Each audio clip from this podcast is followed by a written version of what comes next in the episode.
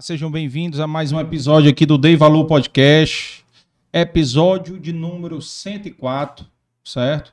É, já agradecendo aí todo mundo que está chegando agora e já dando os recados para vocês que estão chegando agora se inscreverem no canal para ajudar aí a, o algoritmo do YouTube a entender e entregar ao maior número de pessoas possível o nosso conteúdo. Se inscrever, já dá o like também no episódio, já vai deixando o like, comenta né, com um foguinho aí também, já vai deixando o foguinho, que o foguinho aumenta o engajamento dentro do YouTube compartilha na setinha que tem aí, vocês já compartilham, botam no grupo de política, que acabou a política, né?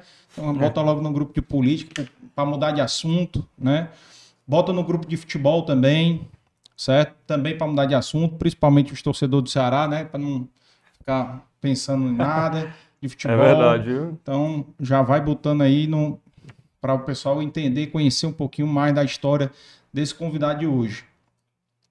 E também lembrando que a gente está nas plataformas no Spotify. Amanhã vai estar tá disponível lá no Spotify para vocês. Então o episódio vai estar tá lá na íntegra, como fica na íntegra aqui no YouTube também. Então vocês também vão acompanhando. E o Instagram da gente, o Dei Valor Podcast, tanto no Spotify como no Instagram. Para vocês acompanharem pelo Instagram a divulgação da agenda, os cortes que são publicados lá. Então acompanhe lá também, tá? E também já dando o um recadinho que tem aí um QR Code aí na tela de vocês. Quem gostar do Dei Valor, quem quiser ajudar o nosso canal, né, a, a ter mais empreendedores aqui, mais personalidades para vir contar suas histórias inspiradoras, nos ajudar aqui, fique à vontade, só podem doar o valor que quiser e tem um Pix também na descrição do, do vídeo, tá? E também agradecer aqui os nossos apoiadores e patrocinadores aqui, a BSPA, Biscoitos Brié, tá? La Maison em casa, já está aqui ó, o nosso convidado aqui degustando aqui tanto La Maison como os biscoitos Brié, que no final vai ter uma lembrancinha aí da Biscoito Brié, que eu acho que, que não vai ser para você, eu acho que vai ser mais para Milena. Tá certo. Tá? O seu tá aqui, inclusive já pode abrir o seu. Certo? Tem uma canequinha aqui de valor. Ah, legal. Olha aí. Já tem aí uma. Quando eu Obrigado. Vou marcar de ele visitar lá na, na, na Vonix, eu quero ver lá, canequinha lá tá na sua certo. mesa lá. Com certeza. Viu? Tem uma, uma frasezinha bacana aí atrás. Qual é essa daí? A distância entre a insanidade e a genialidade é medida pelo sucesso. Cara, é pouca é boa, viu? Pouca a ver contigo, pouca a ver contigo muito aí. boa, viu? Pouca a ver contigo. Obrigado, Cara, coração, viu? Pois é, estamos recebendo aqui para quem não conhece, né, que já é seguidor do canal, que não conhece, estamos recebendo aqui o Paulo Henrique Nobre, conhecido por, popularmente como Paulo da Vonix. Paulo né? da Vonix. Então, assim, vai contar um pouco a história dele, que eu já pesquisei um pouquinho, a história dele é sensacional. Né? Graças a Deus aqui, a gente está tendo muita sorte de trazer pessoas como você, que tem histórias inspiradoras aqui para o pessoal, para os nossos é, telespectadores, ouvintes, tá? E o nosso objetivo é esse: é contar as histórias de vocês, é dar o espaço para vocês contarem a história, né, para a gente entender um pouco mais e se inspirar e a gente cada vez mais aprender com, com os outros, né? E valorizar e ser grato também, né? Com certeza. Pelo que tem, né? Porque é uma coisa que a gente precisa ser cada dia mais, né? E aqui o Paulo, pessoal, ele tem uma empresa chamada Vonix, uma empresa de Vamos lá, produtos estéticos automotivos. É, produtos né? para estética automotiva. Estética automotiva. Tem, que... tem vários nomes aí. É... Nos Estados Unidos é car detail, né? Car ah, care, car, car care. care. Produtos é. para detalhamento automotivo, produtos é. para cuidados com o carro. Uhum. E aqui a gente meio que batizou produtos para estética automotiva. Estética Mas aí podem, pode ser cosméticos automotivos, pode ser produtos para embelezamento automotivo mas o, o mais comum é produtos para estética automotiva. Bacana, bacana. E lembrando que o, eu já fui até estar tá falando aqui em off, né? Já fomos clientes lá na empresa da minha família que eu trabalhava, empresa de ônibus. A gente já foi cliente lá da Vonix. Legal, muito obrigado de limpeza de manutenção da, de frota, né? Isso. Né? Pra Desde a linha mais básica, básica, a linha de limpeza pesada, até a linha mais sofisticada. Pois é. Hoje a gente vai até contar um pouco dessa história, de como é que foi essa divisão da linha mais pesada para a linha mais sofisticada. Isso é bacana de. Curioso para saber, viu? é. curioso para saber disso aí. Então, pessoal, quem está chegando aí já vai deixando o like aí, se inscrever no canal para ajudar aí a gente crescer que esse negócio do YouTube, a minha meta pro final do ano era bater 10 mil inscritos. Já sei que eu não vou conseguir, mas se vocês ajudarem, a gente consegue. Consegue, consegue, com então, certeza. Nos ajudem aí. Então, Paulo, primeiramente, amigo, seja muito bem-vindo aqui ao Dei Valor. Obrigado. Eu que agradeço o convite. É, e eu tenho certeza que sempre que a gente ensina, a gente aprende também. Então, a cada, cada convite desse, para mim, é de muita importância. Que bom, que bom, cara. Aqui, para mim, é uma satisfação muito grande.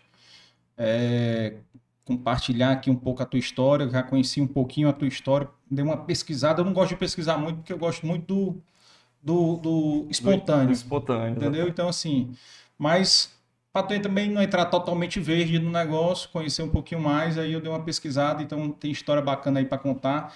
E vamos começar de onde é que veio o Paulo. Onde nasceu o Paulo? Onde estudou o Paulo? Como é que foi a tua infância? Até chegar na tua vida adulta aí que tu começou a trabalhar, inventar, que eu já conheci um pouquinho da história lá, mas queria que tu contasse pra gente aí. É, eu, eu nasci em Fortaleza e muito novo, acho que com um ano de idade, fui morar na Messejana, né, que é um bairro que eu acho que vai ter muita gente aqui também que de fora do estado que não vai conhecer, então é, é, é um, um bairro. dos maiores bairros, né? É um dos maiores bairros, mas é uma a periferia de Fortaleza, né, é. né? Assim. E fui uma criança sempre muito inquieta, tirava algumas notas baixas na escola. Algumas? Era, era um pouco inquieto, o professor queria muitas vezes ensinar ali do jeito dele e eu, eu às vezes discordava, eu queria pensar do meu jeito, então eu sempre fui muito do contra assim, em relação a isso. E estudava em escola particular até, mas com um valor muito simbólico. Meu pai carteiro, minha mãe dona de casa, não tinha condição de pagar uma escola melhor. Então eu acabava que é, tendo que, quando eu fui crescendo um pouco mais, gostava de voleibol, e ganhei bolsa, isso ajudou e tirou um pouco o peso ali do meu pai. Então tive de fato uma infância muito feliz também, apesar de pouca grana, né? Meu pai carteiro, minha mãe dona de casa, mas eu, eu sempre fui uma criança muito feliz, gostava de soltar raia, gostava de jogar de bila, que chamam ah, de bola de gude. É, bola de gude, é. é de jogar, de, de, de, jogar, é, de brincar de pega-pega na rua, gostava muito de correr na rua, Jó ajuda, não sei como é que é. chama nos estados, que é pega e os outros têm que pegar os outros.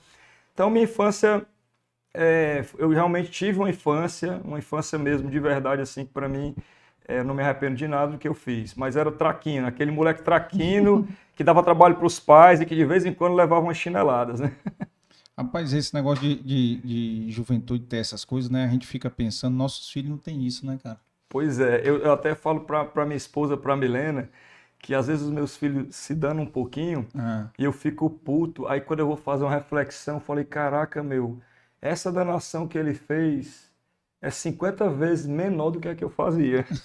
eu falei, não, meu filho, tá tudo ok. Tá tudo tranquilo, né? tá tudo tranquilo. Mas, obviamente, eles não vão assistir o, o, o Dei Valor aqui, então não vão saber das danações, né? Que é. fazer para não entregar, né? É. Vai que eles, não, pai, tu fazia, por que, que eu não posso? Pois é, verdade.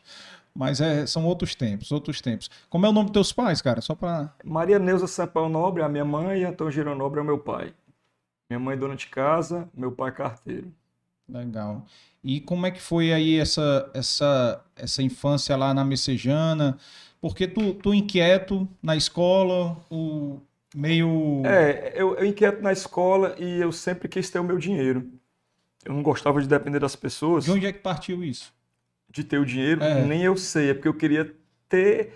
E, e, e, o pior, sabe o que é, que é o mais interessante? Acho que assim, muita gente que vai assistir agora, que até já me conhece da rede social, ah. mas muita coisa que eu vou falar hoje aqui, eu tenho certeza que eles não sabem, acho que nem no livro vai estar, né? No livro que a gente vai lançar. Mas assim, eu gostava de ter o dinheiro para juntar dinheiro, não era para gastar. Para multiplicar. Era para multiplicar. Então acho que talvez tenha sido a primeira sacada. Eu sempre fui muito controlado. Na verdade, quando eu queria, a minha mãe aí acho que vai assistir depois, mas assim, final de ano era o, ano, era o momento que meu pai tinha uma condição um pouco a mais, ele recebia décimo, é, décimo terceiro e tudo mais, E eu, papai, compra um tênis para mim, um tênis legal e tal. E eu pedia para que ele comprasse, mas eu já tinha dinheiro e eu não comprava do meu nem a pau, tinha que ser do dele. eu queria continuar juntando grana, juntando, é. juntando, juntando, sempre juntando grana. E nada de gastar. Sempre juntando nada de gastar. Eu sempre fui assim. E aí, às vezes, me dava assim um, um, uma vontade de comprar alguma coisa, assim, do nada eu ia lá, comprava, né? Mas o dinheiro sempre juntando. Então. Eu, eu sei quem é teu ídolo da infância. Sabe quem é? É o tio Patinhas. Tio Patinhas. Era o tio Patinhas. Pois tu tacava é. tudo no cofre lá, no cofre do tio Patinhas. Tudo no cofre do tio Patinhas, é isso mesmo. É. E, e com isso, eu que é que eu fazia? Eu, eu gostava muito de ir pro, na, casa, na casa dos meus avós, né, na uhum. Paratonina, aqui na, no bairro Joaquim Távora, aqui próximo até. É. É, e, e nas férias, eu meio que arrumava serviço para que eu fizesse lá para o meu avô me dar dinheiro. Ele tinha uma bodega e eu chegava lá no quintal, olhava assim, vovô, essa parede está tão feia. Compre um pacote Supercal, não cobrava dinheiro, né? Eu compro um pacote Supercal que eu pinto. Deixa ah. que eu deixo isso aqui novo. Ah. Aí ele, anos? eu tinha 12 anos, 12 11 anos, anos ah. é, era muito novo, sempre gostei de trabalhar, sempre gostei de trabalhar. Ah. Eu nunca fui preguiçoso, acho que isso aí, traba... é, e gosto, é prazer. E ele comprava lá o Supercal, aí eu pegava aquelas trinchas, né, trincha baratinha, começava a pintar, terminava, rapaz, está lindo e tal. E me dava um dinheiro, me dava umas moedas, aquilo aí eu ia lá e guardava de novo. Sempre guardando dinheiro. Então, eu gostava mais de trabalhar do que de estudar, né? Sempre hum. gostei muito de trabalhar. E com isso, inquieto, eu comecei a pensar outras coisas. Foi muito bacana. Eu comecei a pensar outras coisas, que foi... É, muito tempo atrás, eu e um, e um amigo meu, o João Paulo, né? A gente teve a ideia de vender coco coco na, na beira-mar aqui, né? O meu uhum. pai, é, é, lá na casa do meu pai tinha um coqueiro e a gente começou a tirar esses cocos, aí começamos a vender, acabou não dando certo, levamos no isopor os cocos. E não gelado? deu certo. Coco gelado, não deu certo. Aí depois eu resolvi criar peixe ornamental. Uhum. Peixe ornamental. O que é que eu fazia? Eu, no quintal da minha casa, eu fiz uns tanques de, de é, cimento, eu mesmo construí, colocando tijolo a tijolo, não era pedreiro, mas eu aprendi e fiz o reboco, aí misturei cimento com açúcar é, para fazer a impermeabilização e, e o tanque não, não, secar, aí comprava peixes ornamentais hum. para poder eles crescerem, dava ração, estudava sobre como é que reproduzia o gupe molinese, espada japonês, para poder vender. Só que aí os peixes morriam, eu não conseguia acertar, e de vez em quando eu vendia um ou outro, e acabou também não dando certo.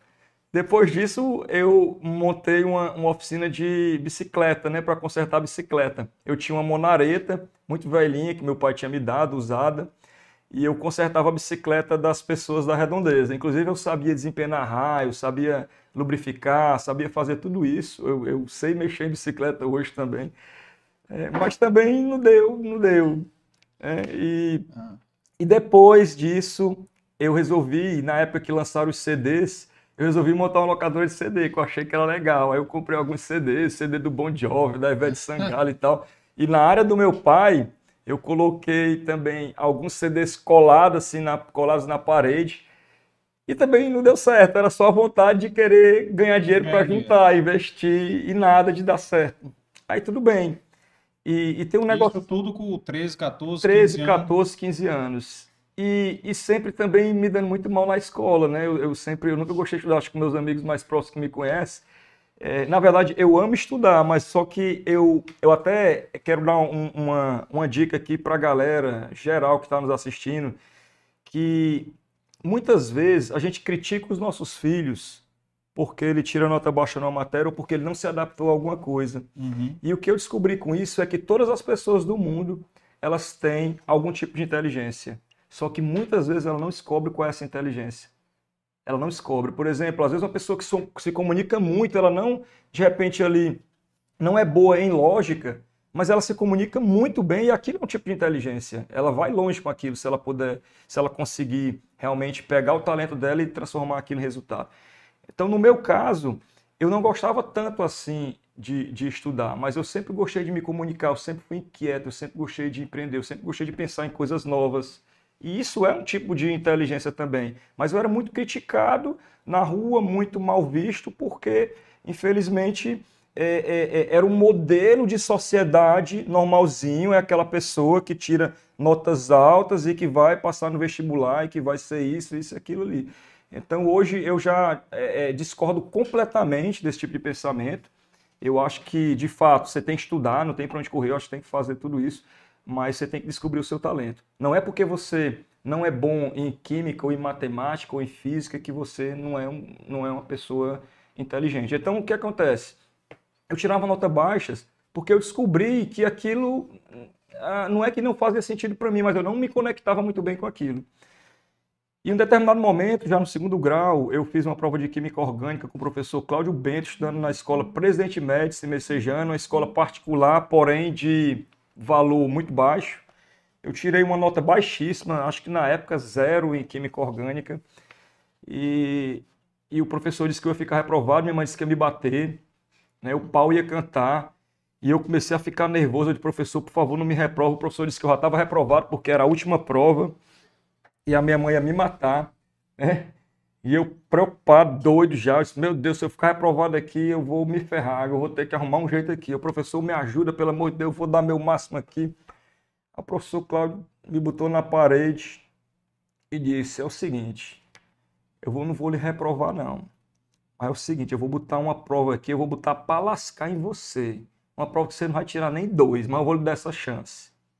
Vou botar para lascar, vou fazer uma prova aqui, vem aqui, tal dia aqui fazer essa prova. Eu falei, professor, o senhor vai me dê, me dê uma semana aqui para estudar? Tá aqui. Eu não vou nem dizer o que é que vai cair, não. Vai cair matéria do ano todo aí.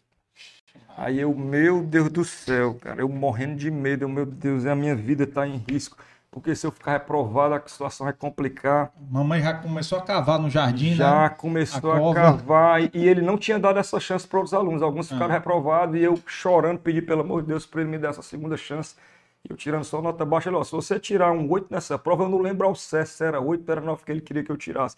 Mas ele queria que eu tirasse uma nota, uma nota X, né? Ele mesmo criou a regra, você sabe que o professor, apesar de estar a média, mas ele também tem autonomia para, né? Hum. E aí ele pediu para, ó, você vai ter que tirar a nota tal. Aí eu peguei e disse, beleza, dia tal, estamos combinados. Eu comecei a estudar, comer livre, estudar, estudar, estudar, estudar, estudar. Aí quando foi no dia da prova, eu cheguei nervoso. Meu Deus, era só eu na sala. Aí chegou a prova matéria do ano todo. Aí eu, pá, comecei a olhar aqui. Isso aqui eu estudei, isso aqui também, pá, pá, pá. Eu digo, pronto, é concentração. E eu sempre tive muita dificuldade de concentração. Hum. É, eu, tenho, eu tenho uma dificuldade que quando a gente está, eu com os meninos aqui que estão gravando comigo aqui, eu tenho uma dificuldade tão foda que muitas vezes é, é, a gente faz uma live, dá um curso. Isso aqui, pessoal, estou falando aqui, né? É, é, em off. É, uma, tá, é, em, é em off, é em off. Então eu faço a prova, muitas vezes, eu crio o assunto e eu erro a questão da prova que eu criei. Que criou. Por que isso? Um pouco de déficit de atenção com hiperatividade. Não é porque eu não sei, e aí, às vezes, eu vou lá, eu corrijo a prova, porque a prova no. no, no como é que é o nome do, do, negócio lá, do Google Meet? Não, como é que é o nome do negócio da prova lá? Que a gente faz pelo Google mesmo, né? E aí eu faço a prova, né? Hum. Aí eu respondo a prova para saber se eu vou tirar a nota 10, né? Eu tiro 7, ó. Na prova que eu criei, tiro 6, eu tiro 9. É. Aí, eu, aí só que eu sei que eu tenho um pouco de déficit de atenção com hiperatividade, conta da inquietude, aí eu já sei como é que resolve isso. Porque eu às vezes estou acelerado, eu tiro. Eu já sei não o que é. Pegar ponto a ponto, me concentrar uhum. e executar. Aí eu tiro 10 toda a vida. É só porque às vezes eu acelero aqui, aí teve uma questão que eu ia marcar, não, isso aqui não é pulo para outra, aí Mas, no 10 vai embora. Rapidez, velocidade, aí acaba isso não acontecendo. E na época da escola, talvez eu, eu acho que eu tirava nota baixa por conta disso. Hum. Porque o hum. professor falava e eu estava viajando pensando em outro assunto. Eu estava lá na frente. E mesmo assim que eu aprendesse alguma coisa, quando eu ia fazer a prova, ainda tinha isso. Mesmo assunto que eu sabia, eu ainda errava por quê? Porque eu passava ali despercebido. E nesse dia eu estava tão nervoso e tão apreensivo que eu me concentrei tanto que eu só tinha aquela chance que eu falei, não, eu vou revisar tudo. Eu fazia cada questão, revisava, cada questão revisava. Nessa brincadeira, adivinha quanto é que eu tirei na prova? Tirei 10. 10. Tirei 10 na prova. Rapaz, esse professor me abraçou, esse Paulo, tu é, tá vendo como tu é um cara inteligente tu é porque tu era e tal. Aí eu comecei a ter autoconfiança. Eu acho que desde esse dia eu era um cara que. Como assim, é o nome desse professor, cara? Cláudio Bento. Cláudio Bento. Hoje ele é, acho que ele é auditor da Cefaz hoje, da Secretaria da Fazenda. Então eu até me emociono porque é nessa história que nunca contei assim né, no, no, aqui na nossa, na nossa jornada, porque eu, eu não confiava em mim. Até me emociono porque hoje o que acontece? Eu tenho muita autoconfiança. E naquela época eu era muito menosprezado na sala de aula e eu achava que eu era burro, né? Eu acho que isso que me fez talvez crescer tanto. Eu não queria nem entrar nisso, mas assim. Mas é importante, importante, né? Fez sair do, do da zona, né? Isso, isso, assim, eu, eu tem alguns gatilhos mentais que acabam tocando lá dentro. E esse é um que eu nunca falo, mas me toca demais, cara. Demais, porque acho que quem é meu amigo de infância sabe muito bem o que é que eu tô falando. Porque eu era visto como burro, o rebelde, né? O cara que não sabe de nada. E quando eu tirei essa nota nessa prova, passei a ter uma autoconfiança absurda, que hoje muitas pessoas acham que eu sou arrogante. Hoje eu falo, cara, eu sou o melhor do mundo na minha área, eu sou mesmo, cara, eu sou o melhor do mundo na minha área, e não tem concorrência, passa vergonha, eu tô nem vendo, eu falo mesmo, porque o que eu sofri nessa época foi muito triste, as pessoas não confiavam em mim. Quando eu tirei um 10 na prova, eu falei, cara, eu posso aprender tudo que eu quiser, desde que eu queira, eu posso de fato aprender tudo. E quando eu tirei esse 10 em Química, eu tirei esse 10 em Química, eu vi que eu era um cara inteligente, né? mas que eu não tinha ainda descoberto qual era a, a, minha inteligência, que é a inteligência realmente científica, e eu tenho uma inteligência lógica e comunicativa também muito boa, né? que eu descobri isso. É, e comecei a estudar isso. Anos depois eu passei no vestibular de Química Industrial na Universidade Federal do Ceará. Fiz Química Industrial na Universidade Federal do Ceará e aí foi onde iniciou minha história. Agora, essa prova aí, já aí foi que te. Foi essa prova e esse professor foi, foi que me fez de águas. despertar tudo isso. É conhecido como burro, como jumento, né? Hoje falam que eu sou inteligente, né? Mas na época. Cara, isso dói. Bullying que tu sofria, né, cara? Muito. É, as pessoas não têm ideia, né, do, do mal que fazem, né? As crianças, é. né? Às vezes também falta de orientação dos é. pais, de, de e respeitar diferenças. Isso me fez escolher a química. Eu, quando eu passei no vestibular, eu trabalhava com um tio meu vendendo tela mosquiteira. Eu montava, eu vendia a tela e montava essa tela mosquiteira, é o de telas, né, do girão. Montei tela mosquiteira em casa de, de, de gente rica, Itaça de Ereissati e tudo mais. Eu mesmo vendia, eu mesmo montava. Trabalhava mesmo ali no pesado, né? E de uma hora para outra eu fiz o vestibular para Química Industrial, passei e veio um outro problema, que foi a falta de dinheiro para poder eu me manter e para poder ir para a faculdade, pegar dois ônibus, pagar almoço. Eu não tinha dinheiro para a faculdade, não tinha nada. E eu pagava um consórcio de uma Honda Bis, que hoje ela vai ficar lá no nosso é, memorial. Eu pagava um consórcio de uma Honda Bis, pagava uma prestação, salvo engano, de 50 e poucos reais por mês, e se meados dos anos 2000, é, a história é longa, cara. Isso aqui vai, vai dar coisa Pode contar aqui, cara. Aqui não tem limite de tempo. Aqui então, o tempo é seu. É... Agora, voltando aí, só quando tu passou na faculdade, a faculdade é química deve ser de manhã, né? Não? É. Aí já... Pois é, na verdade era manhã e tarde, né? Ah, é. Porque eu tinha que fazer seis créditos. Na verdade era, era de manhã e três vezes à tarde, 14 de 14 a 16. Era de 8 às 12, 14 a 16. Ou seja, já era um empecilho para trabalho. Era. Então, o que aconteceu? Vamos lá. Eu passei no vestibular, saí desse emprego do meu tio. E eu pagava um consórcio do Ambis quando eu trabalhava com meu tio. Quando eu saí do meu tio, não tinha um salário, né? Tinha um salário. Quando eu saí do meu tio, eu não tinha mais dinheiro para pagar a bis. bis. Não tinha mais dinheiro. E aí a bis atrasou três meses. E, salvo engano, na época eu ia perder o consórcio. Aí meu pai, com muito esforço, conseguiu, fez empréstimo, conseguiu colocar a BIS em, em, dia. em dia. E eu falei, eu não quero essa vida para mim.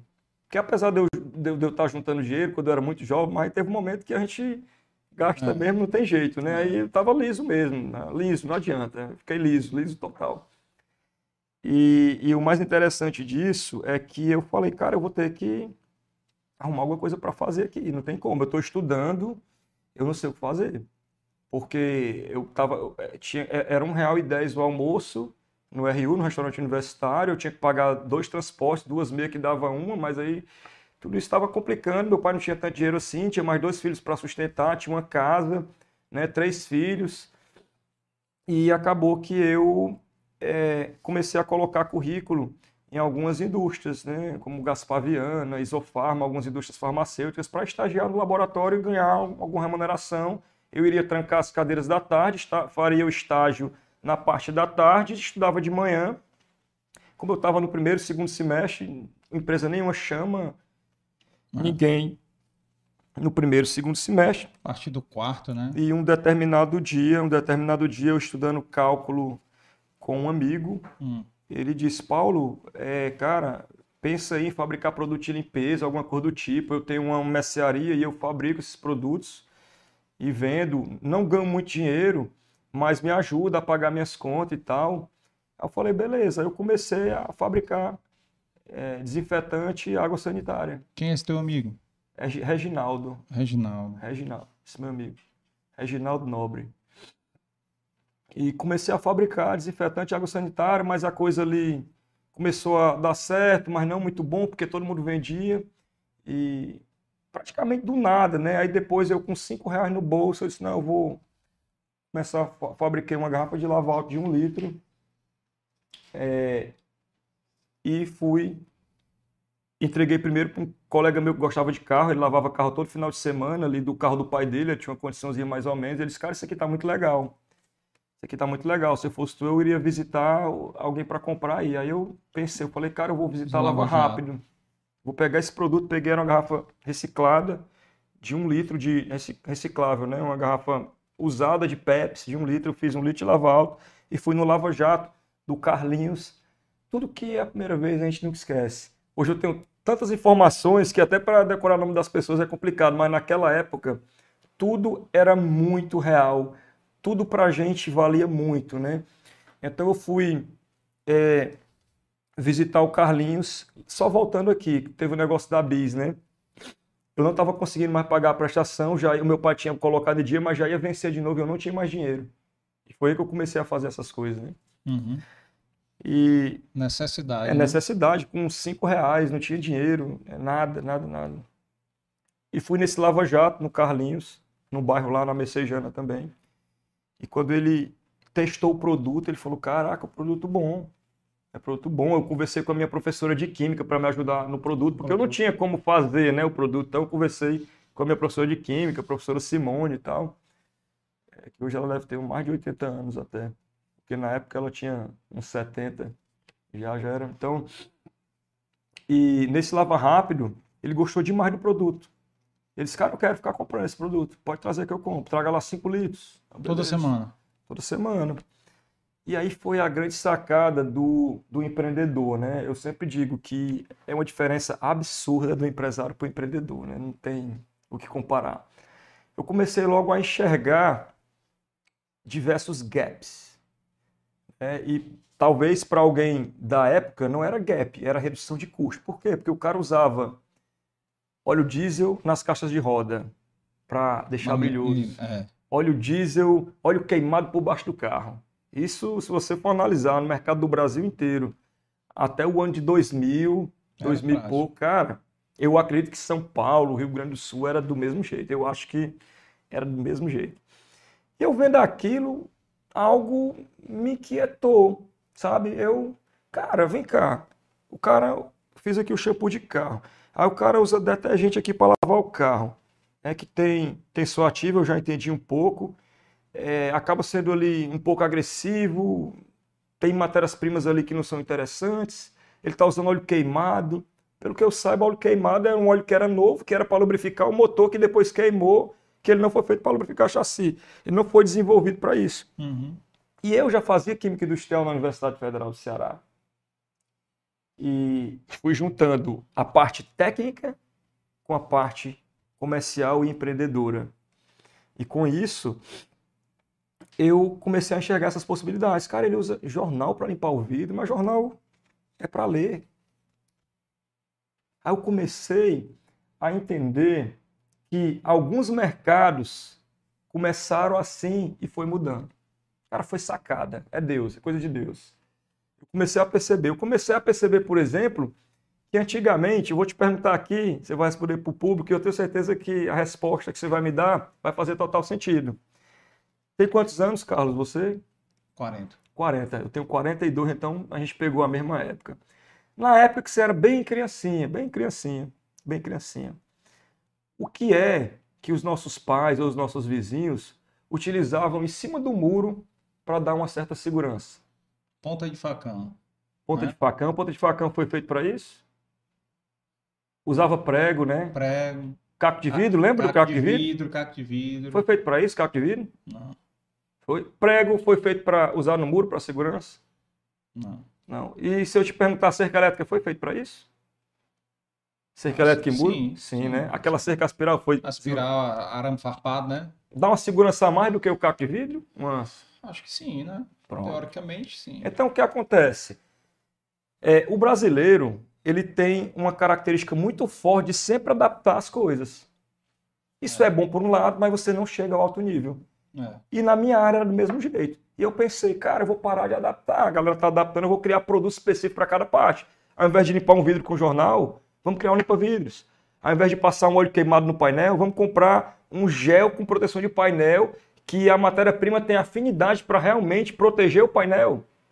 No plástico, no chassi, seja lá onde for, eu enxerguei naquele lava rápido, por exemplo, estopa, era resto de tecido, era feito para tirar cera. Mas será que é isso mesmo? E aquela inquietação minha, quietude, né, me fez pensar em outras coisas. Eu comecei a desenvolver produtos específicos. Porém, é, eu já estava muito confiante na época, porque eu, eu tinha quebra, quebrado esse paradigma na época ali, que eu me achava muito burro, porque todos diziam que eu era burro, e depois que eu vi que eu não era burro, eu, eu passei a ter muita confiança. Uhum. E essa confiança, ela me fez chegar muito longe. Né? Hoje a gente é, é, é a 12 maior empresa do mundo e a maior da América Latina na área. Né? E, e, essa confiança nos fez chegar muito longe. Acho que as pessoas que não têm confiança em si próprio, agora sim, excesso de confiança não é achar que sabe de tudo também não. É, não é, é assim, ah, eu sei de tudo, eu não vou matar de conhecimento. Jamais, eu estou aprendendo todo dia. Você tem que ter humildade para estar tá aprendendo todo dia.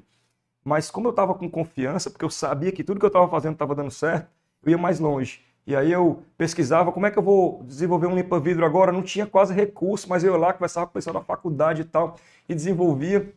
Só que aí veio. É, toda, toda ação tem uma, uma reação, né? Sim. E os clientes começaram a dizer, não, Paulo, isso aqui vai levar o custo aqui da minha lavagem, eu lavo o carro é 15 reais, isso aqui já está dando 10 centavos e tal, só aqui 20 vai tirar o lucro. Aí eu mais uma vez, opa, peguei o insight de novo aqui. É sempre assim, cara. Graças a Deus, Deus me abençoou muito e eu sempre fui muito bom na área comercial.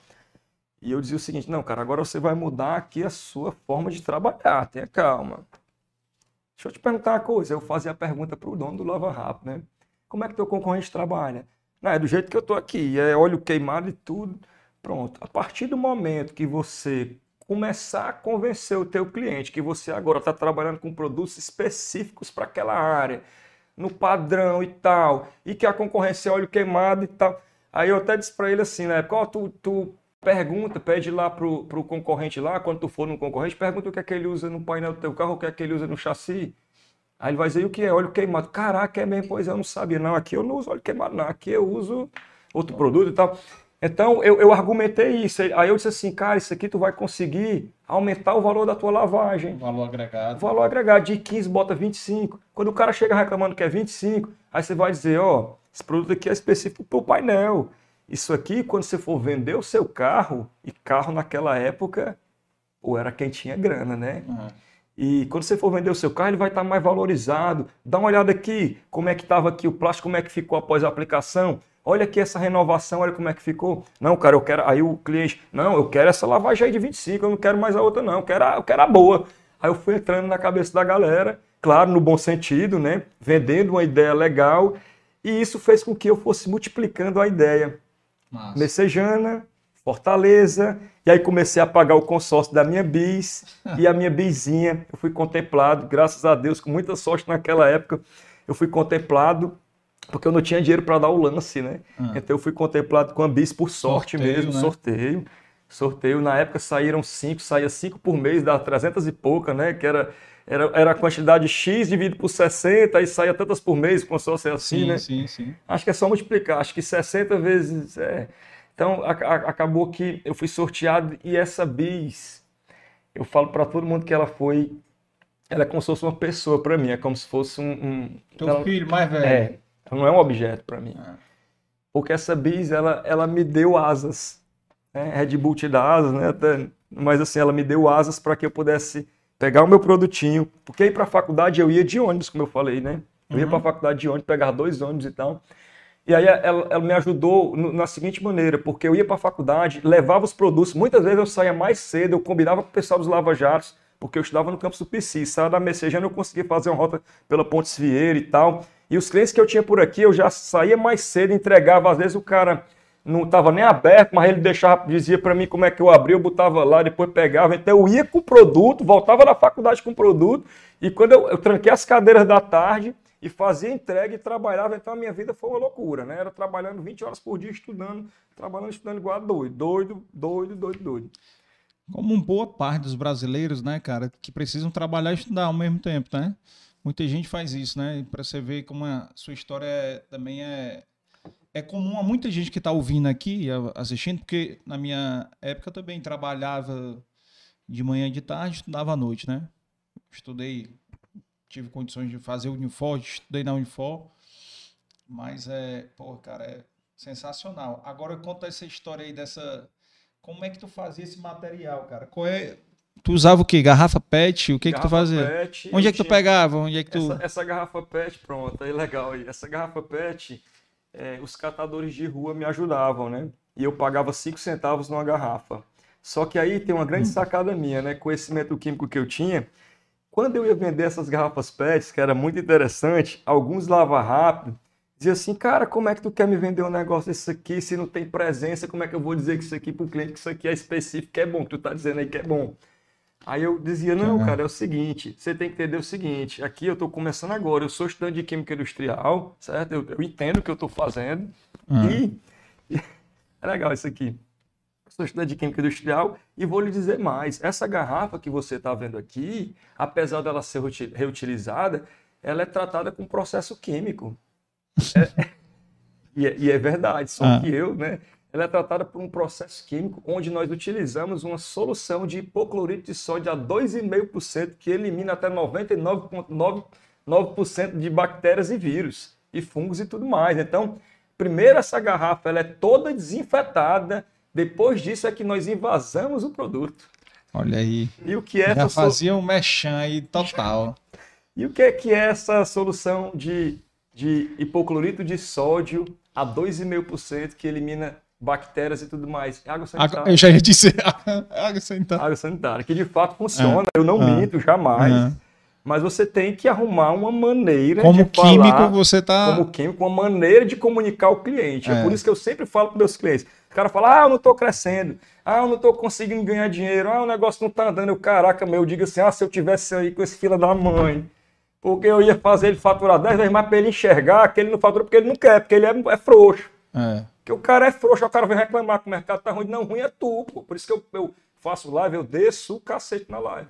Desço e desço valendo, porque os caras não, não têm energia para conversar com o cliente. Então precisa disso. E eu falava, então, esse, esse, rapaz, como é que é o nome do menino que começou a gourmetização aqui? Ele aprendeu comigo, eu acho. né? Porque a gourmetização da profissão, tem um rapaz tem. que tá, fez sucesso danado né, com a, com a gourmetização. Então eu, eu, eu, meio que falava isso, e é a pura realidade o Dionísio, né? Eu lavava com água sanitária para desinfetar mesmo, porque senão o produto estragava. Enquanto que as pessoas que trabalhavam nisso aí vendendo material limpeza, cara, só botava o produto, era uma confusão. Só que ao invés de eu falar, eu lavo com água sanitária, não. Eu falo o nome científico. Eu lavo com uma solução especial à base de hipoclorito de sódio, dá 2,5%, que elimina 99,99% de bactérias. Então, tinha um textinho bem bonitinho, falando a verdade, mas falando de uma forma. Falando cara, bonito, de uma forma aí diferente. O cara, caraca, meu, não. Aí o cara usava o produto, eita, realmente o bicho é bom, cheio e tal. Eu digo, pro, falei pra você, confia em mim. Aí o boca a boca. É. Cara, assim, minha vida sempre foi com muito esforço, muita vontade. Né? As pessoas hoje olham assim, ah, o Paulo tem isso aqui, é moleza, é vida de patrão. É. Ela souber de 10% do que eu vivi, ele vai, ele vai ser meu, né? Mas é por isso que você está aqui, é para você contar é. os perrengues. perrengues. Esses perrengues. Agora me diz uma coisa, quem foi... E a doutora Milena, qual a participação dela nessa história aí? Mas a doutora Milena, a participação dela é maior do que a minha. Diga aí como é que foi essa participação Rapaz, é, dela aí. É, é, joga na defesa, joga, joga nas laterais, joga de, eu só jogo no ataque, né? Ah. E ela é que a mulher realmente da retaguarda total, sempre me ajudando como é que funcionava. Quando a gente começou, a gente se namorava, né? Como foi que tu conheceu ela? Pronto, Conta aí. Quem não sabe, eu conheci a Milena. A Milena tinha apenas 13 anos. E tu tinha quantos anos? Tinha 20. Rapaz. É, mas se, ai, ai, ai. É, se eu disser pra tu que eu com 20, cara, a minha cabeça era do menino de 12. Ela tinha, assim, mais, mais experiência até do que eu. Assim, eu era um menino amarelo. Eu era, assim, um menino mesmo com vontade de ganhar dinheiro, mas era um menino amarelo. Então, ela, basicamente, a gente namorava, mas aí ela ia pra minha casa. Tu conheceu ela onde? Eu conheci ela quando eu ia jogar vôlei. Eu jogava vôlei. Hum. E quando eu passava para jogar vôlei, ela me via. Aí ela começava, eu comecei a olhar para ela, ela olhava para mim. Morava em Messejana? Morava também? em Messejana, ela morava a um quarteirão da minha casa. Ela começava a olhar para mim, eu olhava para ela, achava ela bonita. Eu falei, rapaz, eu vou votar dessa menina aqui. Vou investir, vou, vou investir, investir, no Aí futuro. eu mandei, mandei um, um, recado por uma amiga minha, que era amiga dela. A gente acabou hum. marcando um encontro. Hum. E eu achei o papo dela legal, a gente começou a ficar, né? Começamos a ficar, a ficar. E depois, aí o pai dela disse: Ó, oh, me traga aqui para casa. É, oh, traga. É, ela disse assim: Ó, oh, o papai disse que pode vir aqui para minha casa. Eu disse: oh, coisa boa, então o rapaz já deu show de bola. aí eu fui. Aí eu fui. Ah, foi conhecer o sogro, foi? Conhecer o sogro. Cheguei ah. lá, em frente à casa dela, fiquei no meio da rua, sentei de um lado, uma cadeirinha do lado, outra do outro, namoro ah. de moda antiga, né? Do lado do outro. E quando podia fazer isso? Quando podia, é. e no meio da rua podia fazer ah. isso. Aí o pai dela chega do futebol. Aí falou comigo, oi, tudo bem? Tudo bem, tudo ótimo. Mas, rapaz, teu pai é legal, né? Tal, show.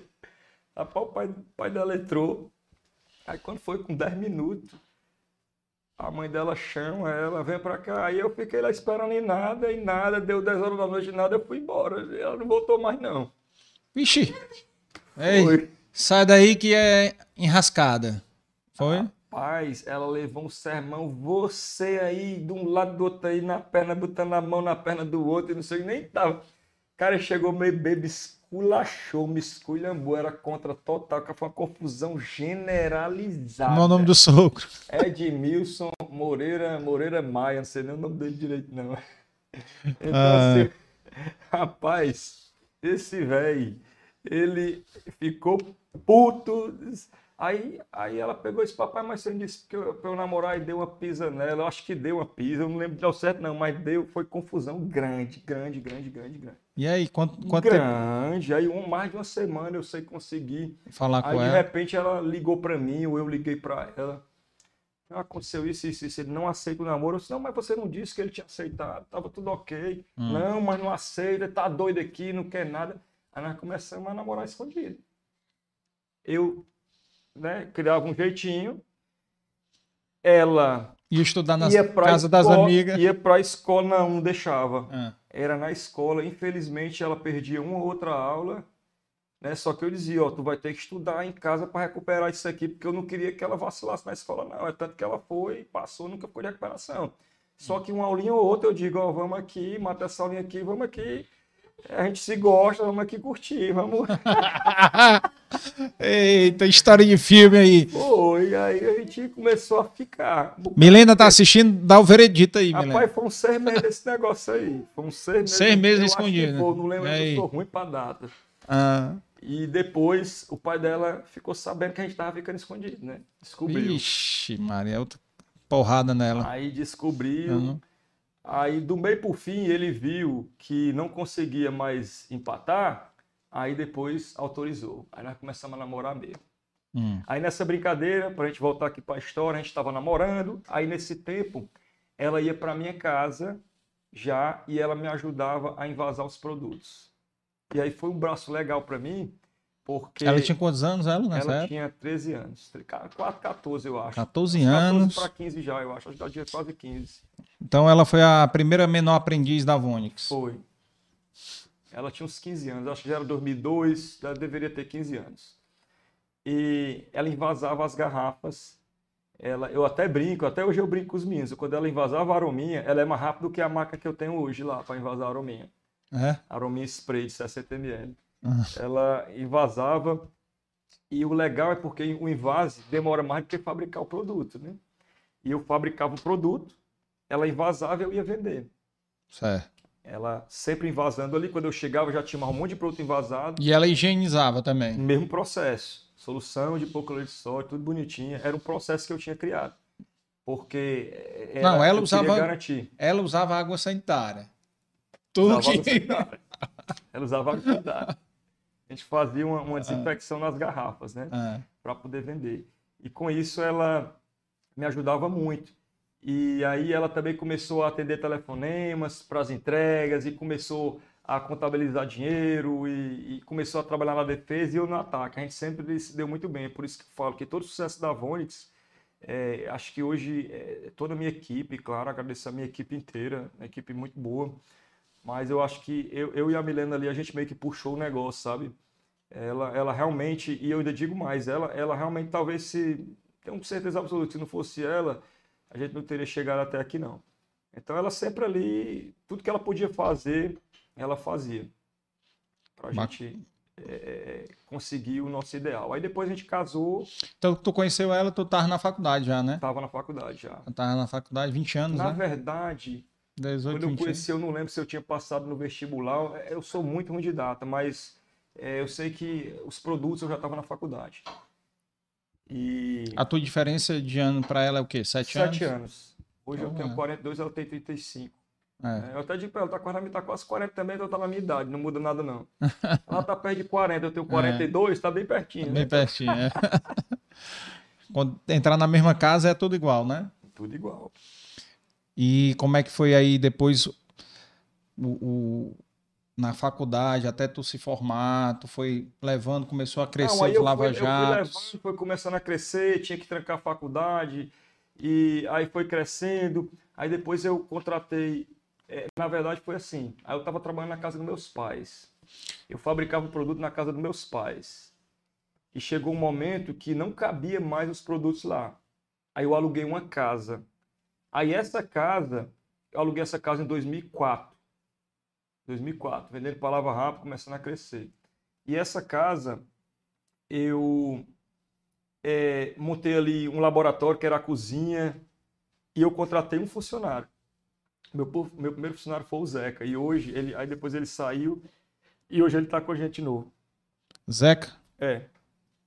Aí o Zeca já fabricava alguns produtos, me ajudava, já invasava e a Milena, a gente nessa casa que a gente alugou tinha uma lojinha. E a Milena já cuidava de todas as finanças da lojinha e tudo, e eu entregando na moto, na moto. Eu entregava tanto na moto que eu era todo tempo assado, assadura, até princípio de hemorroida eu tive, porque é, eu tive que fazer o seguinte: a Bis ela tem o banco curto. Uhum. E, e, eu trabalhava entregando com aquelas caixas de fruta, Atrás, só que eu colocava né? duas caixas de fruta. E o que sobrava para mim era um espaço desse tamanho aqui. Então é, era, era bem desconfortável. Sentava bem na pontinha. Bem na pontinha, porque era o jeito. E eu ainda colocava as garrafas em cima, porque senão não conseguia fazer a rota. E se eu levasse só, porque cada caixa cabia 15 garrafas. Né? Uhum. Aí eu colocava 15 do lado, 15 do outro e colocava mais umas 10 em cima. Então eu chegava a sair ali com 40, já cheguei a sair até com 50 garrafas, 100 quilos, né? Na moto eu cheguei a, sa a sair amarrando 50 garrafas e às vezes caía.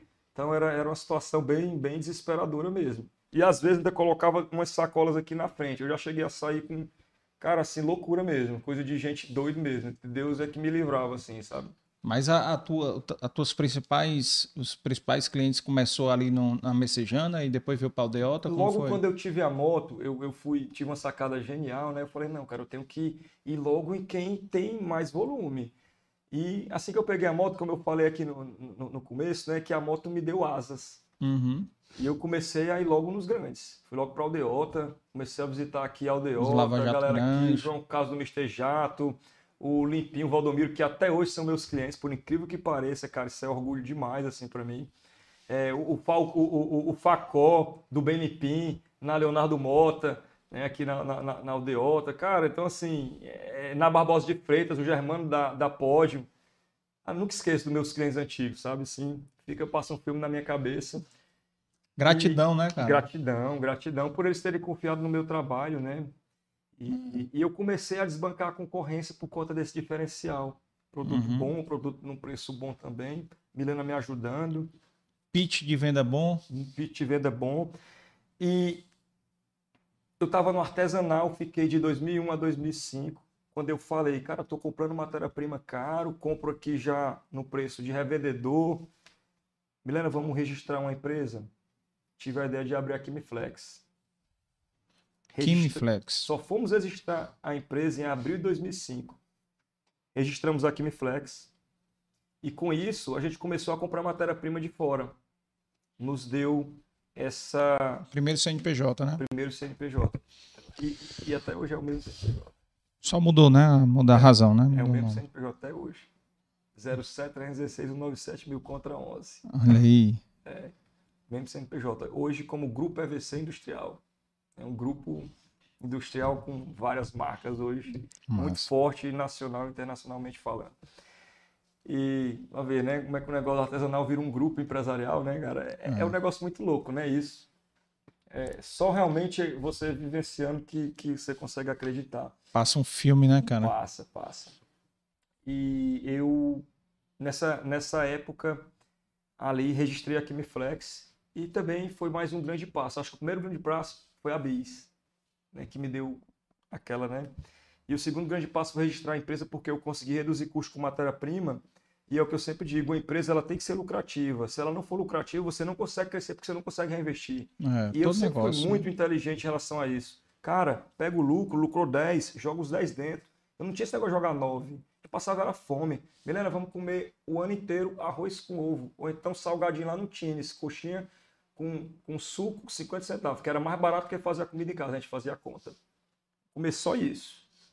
Coxinha no Tines, Tines Lanche, que é uma lanchonete que tinha lá perto. Ainda tem hoje? Não. Não, hoje não tem mais não. Não. Mas tem o, o, o filho dele, que é do Junão, do açaí do Junão. Não sei hum. se tu conhece o açaí do Junão. Não. É lá dela, em Messejana? É, lá em Messejana. E ficou com esse açaí.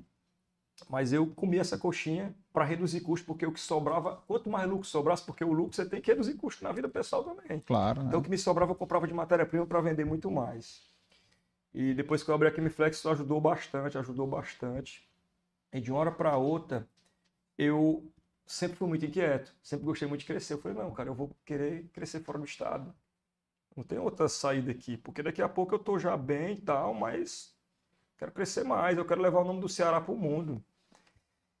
E percebi que em meados 2005 eu fui para essa casa, 2006, 2007 a gente começou a crescer. A Kimiflex cresceu absurdamente. Deixa eu voltar de novo um pouco aqui, porque eu já atropelei, eu já ia para a Vonix, mas eu vou Pode voltar. ir e voltar quanto que você quiser. Vou voltar de novo aqui. Uhum. Então registrei a empresa, Kimiflex. Começamos a crescer, 2005. crescer, crescer, crescer. E aí o que é que eu fiz? Contratei um vendedor e nessa época eu já tinha condição, uma condição um pouquinho boa, né? E comprei uma Fiat Strada para que o vendedor pudesse vender carregando maiores volumes. Comprei uma Fiat Strada. Tirando pedido já. Antiguinha Fiat Strada, tirando pedido. Só que aí adivinha, a estrada ficava com ele e a bis comigo. Eu não dava de carro, era zero conforto. Ele levava inclusive a Fiat Strada.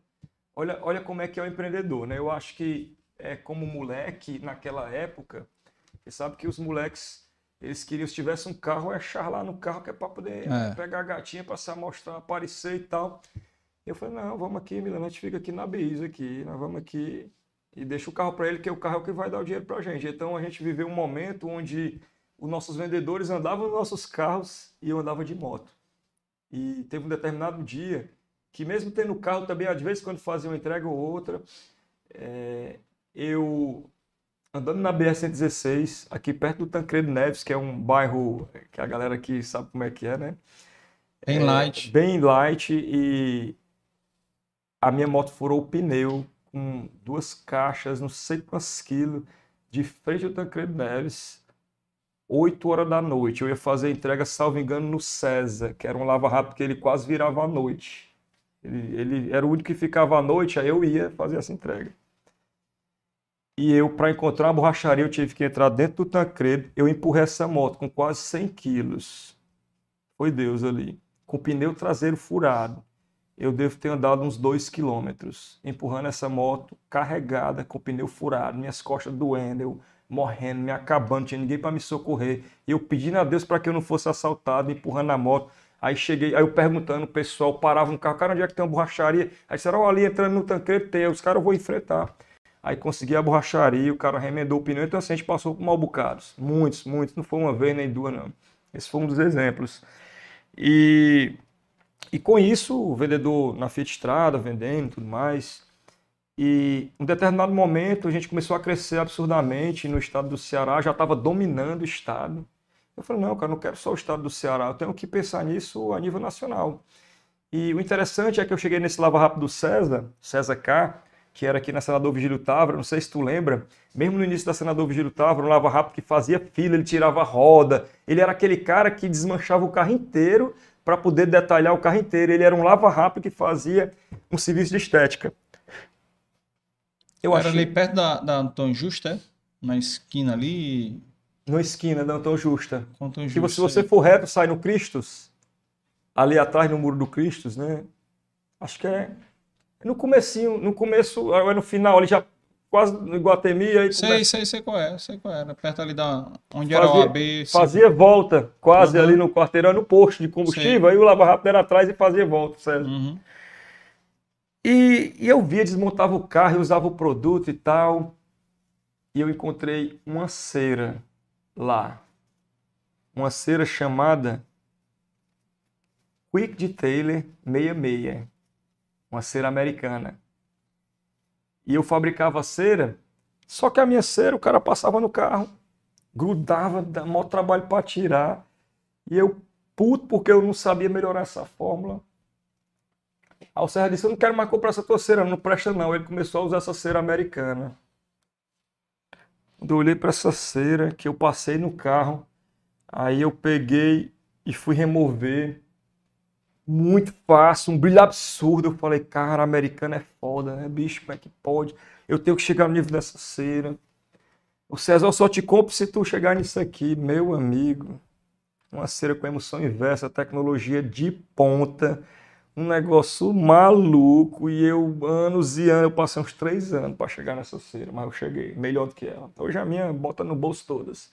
Melhor do mundo, the best of the world. É, é, hoje é melhor do mundo, não tenho que discutir não. A gente já ganhou o prêmio de melhor cera na Europa, Estados Unidos.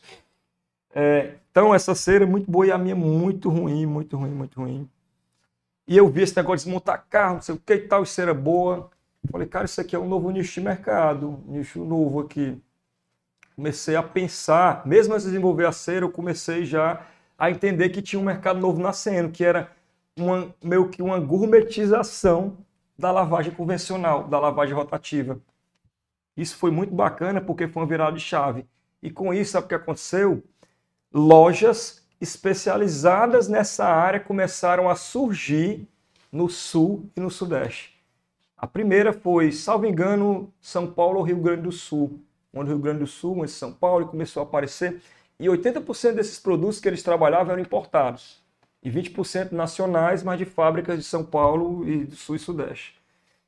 E essas lojas, basicamente, para que o público consiga entender melhor, imagina é, uma loja especializada em cosmético feminino. Hoje você pode comprar cosmético na revista da Avon, da Natura, você pode comprar no supermercado, que tem de tudo, mas você pode comprar em uma loja especializada em cosméticos para mulheres. Você tem até hoje a MAC, que é uma loja só de maquiagem, né? já, já é um nicho do hum, cosmético. É. Né? Na, na, verdade, não é nem mais loja de cosmético, é um nicho do cosmético. Né? Então, na estética automotiva, começou a acontecer essa pegada também. É, as pessoas começaram a ter lojas específicas de produto para estética automotiva. Porém, quem dominava isso eram marcas alemãs, japonesas e americanas. E 20% do faturamento dos caras, 20, 30% eram produtos nacionais. E eu enxergando esse movimento e já estava também vivenciando esse movimento com o César, essas ceras chegando, essas coisas. Eu falei, cara. Um oceano azul aí. O caminho é por aqui. Eu vou ah. cair nisso aqui. Vou cair nisso aqui. Rapaz. Peguei muito. Tava confiante, né? Não é confiante. Agora eu, tava, eu era o cara que tinha tirado 10 naquela prova, tinha crescido, confiante, garrafinha. Comecei, tô indo bem. Professor Cláudio. Claro, produtos bons. Eu, aí eu estava começando a comprar amostra de produto importado, desenvolvia produto melhor do que o importado, ou igual, né? Uhum. Alguns eu não conseguia chegar no nível do importado também, sou bem sincero. Uhum. Alguns eu não chegava no nível, outros eu passava do nível do importado, outros eu chegava no nível do importado naquela época. Uhum. Hoje a gente chega em qualquer produto fácil aí. Então o que é que eu fiz? Eu peguei essa, vi essas lojas e separei um kit de amostra para mandar para o Sedex. Liguei pro cara, rapaz, e aí como é que você tá? Tudo bem? Rapaz, eu sou o Paulo, da, da indústria Kimiflex, né?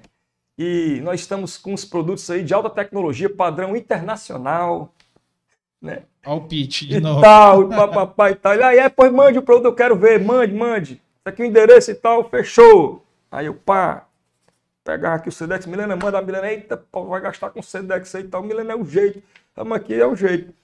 Mandava o Sedex aí duas semanas depois, uma semana depois eu ligava. E aí, rapaz, como é que você tá? Tudo bem? Rapaz, quem fala é o Paulo, o, o CEO da Kimiflex, tá É o CEO daqui. Eu quero saber o que é que você achou dos testes do produto e tal. Rapaz, eu sempre fui muita energia boa, né? Aqui, é. eu sou briguento, mas eu também tenho energia boa. Aí eu peguei, conversando com ele, aí eu animado, rapaz, como é que foi? Aí ele, não, aqui não, não deu certo, não, meu amigo. A minha energia, do jeito que estava alta, eu baixava aqui, porque eu também baixo, eu sou muito, né? Ou eu estou muito alegre, 880. ou eu tô puto, 880. Aí eu, putz, guila, meu irmão, me ferrei, me ferrei. Ah. E, e, e, aí eu disse, cara, mas não deu certo por quê? O produto, tu testou, tu testou essa cera aí azulzinha, que é a nossa super cera, que ela é tão boa quanto uma que tu tem aí, que é a 66. A minha meia aí, a Quick Detailer, né? Que é de uma marca americana que eu não vou, né? Tá aqui falando para não estar tá querendo. Fazendo né? propaganda do. É, do que eu posso acabar fazendo é propaganda do concorrente. Ah. Aí ele, é, testei, mas a tu não prestou, não. A dele é melhor. E eu fazia o teste comparativo. Falei, aí eu questionava o cara, mas por que, que a dele é melhor? Eu quero que você me diga por que, que a dele é melhor do que a minha. Porque a minha é tão fácil de sair quanto. Dá um brilho tão legal ou maior, porque a minha tem carnaúba e a dele não tem. Por que que não tá legal? Não, não, não quero saber não, eu tô ocupado aqui, cara, me liga outro dia. Cara, não gostei não, ninguém gostou aqui, os técnicos testaram não gostou não. Amiga, aí eu, pá, desliga aqui o telefone, nessa época era telefone, tudo era telefone. Desliguei. E fax. Ah, e fax. Mas não tinha fax, né? eu sei, Milena, arruinou o meu sonho aí por enquanto, ó. Sonho que eu queria vender para fora do estado Cara, de esse produto presta não. Era São Paulo, é isso? São Paulo. Uhum. Presta não. O produto não presta, não está compatível aí com o que eles vendem lá. E ele disse que só trabalha com marca internacional. E no máximo nacional é 20% só, que o que presta é a internacional. Fiquei cabisbaixo. E como sempre inquieto, né? Porque eu acho que as pessoas, eu, eu faço as lives, aí o cara vai lá, não consigo convencer um cliente, de comprar um serviço, aí ele diz o seguinte, não, não vou mais não, que eu não estou conseguindo. Ah, não, na minha região ninguém paga. Na minha região não tem cliente. Eu digo, é mais fácil quem domina São Paulo. Uma empresa do Ceará ou uma empresa de São Paulo? Uma empresa de São Paulo, né? Uhum. Mas quem é que domina São Paulo hoje? É a empresa do Ceará. A Vonix. Entendeu? Por que, que isso acontece? Porque eu fui lá, acreditei. E às vezes o cara tem cliente e ele diz que não consegue. E ele não persiste, e ele não muda a estratégia, que eu sempre digo. Sabe qual é a principal sacada? É a persistência com estratégia. Você tem que ter essas duas coisas em mente. Também não é só a persistência, que às vezes você bate, bate, bate no mesmo lugar, cara. Às vezes você persiste Pode dar certo, pode não dar. Mas se você persiste sempre e de vez em quando dá uma mudada na estratégia, você pode até insistir nessa estratégia, mas testa outra. Você só não pode desistir. É a última palavra do meu dicionário, é desistência.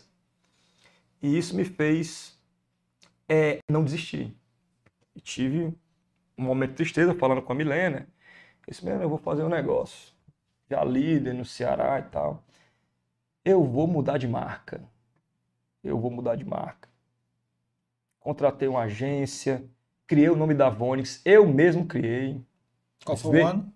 2010. V de velocidade, Onix da Pedra Onix, que tem, que é pretinha com brilho assim, ó, da cor da TV aqui, porque é, o carro preto brilhando era o mais bonito, é o mais bonito até hoje, né? E botei outro X lá para dar essa ideia de grandeza, não é nem multiplicação, é de grandeza mesmo.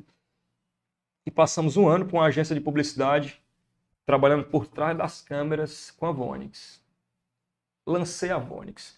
Vonix nasce uma empresa uma das maiores linhas do Brasil, né? A gente não era nada a ver de maior empresa do Brasil, mas como a gente tem que sempre tem que usar uma estratégia de dizer onde é que a gente é melhor. Se eu não sou a maior, mas eu, eu tenho uma das maiores linhas em número de produtos, né, e tal. E aquilo ali foi legal por um lado, por outro, algumas pessoas tiveram desconfiança e eu fui muito é, assertivo, porque muitas pessoas diziam o seguinte, aqui no Ceará, né, principalmente, Paulo mudou de Kimiflex para Vonix. Aí perdeu um golpe no mercado, é sonegação fiscal, tá devendo. Vocês é, fizeram o que aí que vocês mudaram de marca? Aí eu sempre com aquele mesmo argumento, né? Só explicar uma coisa aqui. CNPJ 07316 mil contra 11, que até hoje é o mesmo. Tá aqui ele. É o mesmo. Olha aqui, ó. E atrás aqui, ó, Kimiflex. O que é que eu fiz? Eu botei o nome da Kimiflex atrás do rótulo. Na frente era Vonix e atrás era Kimiflex. Para que isso? As pessoas que queriam só Kimiflex, eu dizia, não, tá aqui, a Kimiflex, tá aqui, cara. Mudou só a frente aqui do rótulo, tá aqui, você tá comprando Kimiflex. Uhum. Só que depois de dois anos eu tirei totalmente a Kimiflex. Mas enquanto isso, vamos voltar de novo aqui, eu mandei essas amostras como Kimiflex e depois eu virei para Vonix com mano. embalagens novas, mais modernas, mais bonitas. Tinha o nome da Kimiflex bem pequenininho.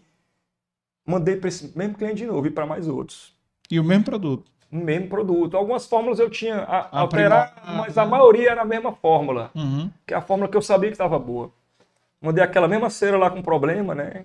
Uma, outra embalagem, um outro nome, né? Tudo bonito, né? Que na verdade eu até minto. Quando eu mandei a primeira vez, eu mandei como cera flex, que era a, a nossa cera da Kimiflex, né? E depois, quando foi com o Vonix, aí foi que ela virou a super cera. Entendendo? Uhum. Porque a super cera era Vonix, hoje ela é da Vinx. Ela existe ainda, mas ela é outra marca nossa, que ela é uma marca mais. já Você vê, ela era a top da época, hoje ela é. Ela é, ela é muito boa, mas ela é, ela é custo-benefício. Uhum. Ela é custo-benefício, né? Não é que ela é intermediária, ela é custo-benefício. E o interessante nisso é que eu mandei o mesmo produto em embalagem diferente, com nome diferente. Aí o cara eu liguei para ele, ó, agora aqui é o Paulo da, da, da, empresa Vonix, ele nem se tocou que era o mesmo Paulo, uhum. né? Não se tocou não.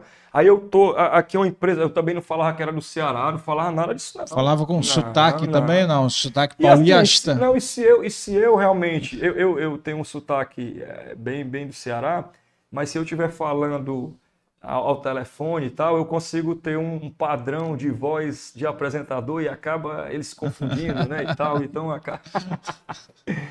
então eu não precisava falar de qual região eu não falava o mar, né, que é o nosso, ei, mar, é. né, que a gente brinca aqui, ei, mas como é que tu tá, é. né, ei, mas como é que tá, não, isso aí, essa, isso eu tirava, é. né. Olha, amigo, eu, eu me chamo Paulo Henrique, eu sou o CEO da empresa Vonix, nós somos fabricantes de produtos para estética automotiva, e tô querendo ver que você é uma loja conceituada aí na sua região. Então isso não tem sotaque, né? É. Quase, né? Então, um negócio é. bem, bem arquitetado, né? e mandei. Essa... Rasgava seda pro cara, né? Rasgava seda. Eu vi que você é uma loja muito renomada e eu queria mandar os nossos produtos de padrão internacional para que você possa apreciá-los. Né? Eu falava uma linguagem bem bonita, um português bem, bem, bem legal, bem coerente, né? E tal e mandei essas amostras de novo, né? Aqui é um bate-papo, eu falo aqui do meu jeito, do, né?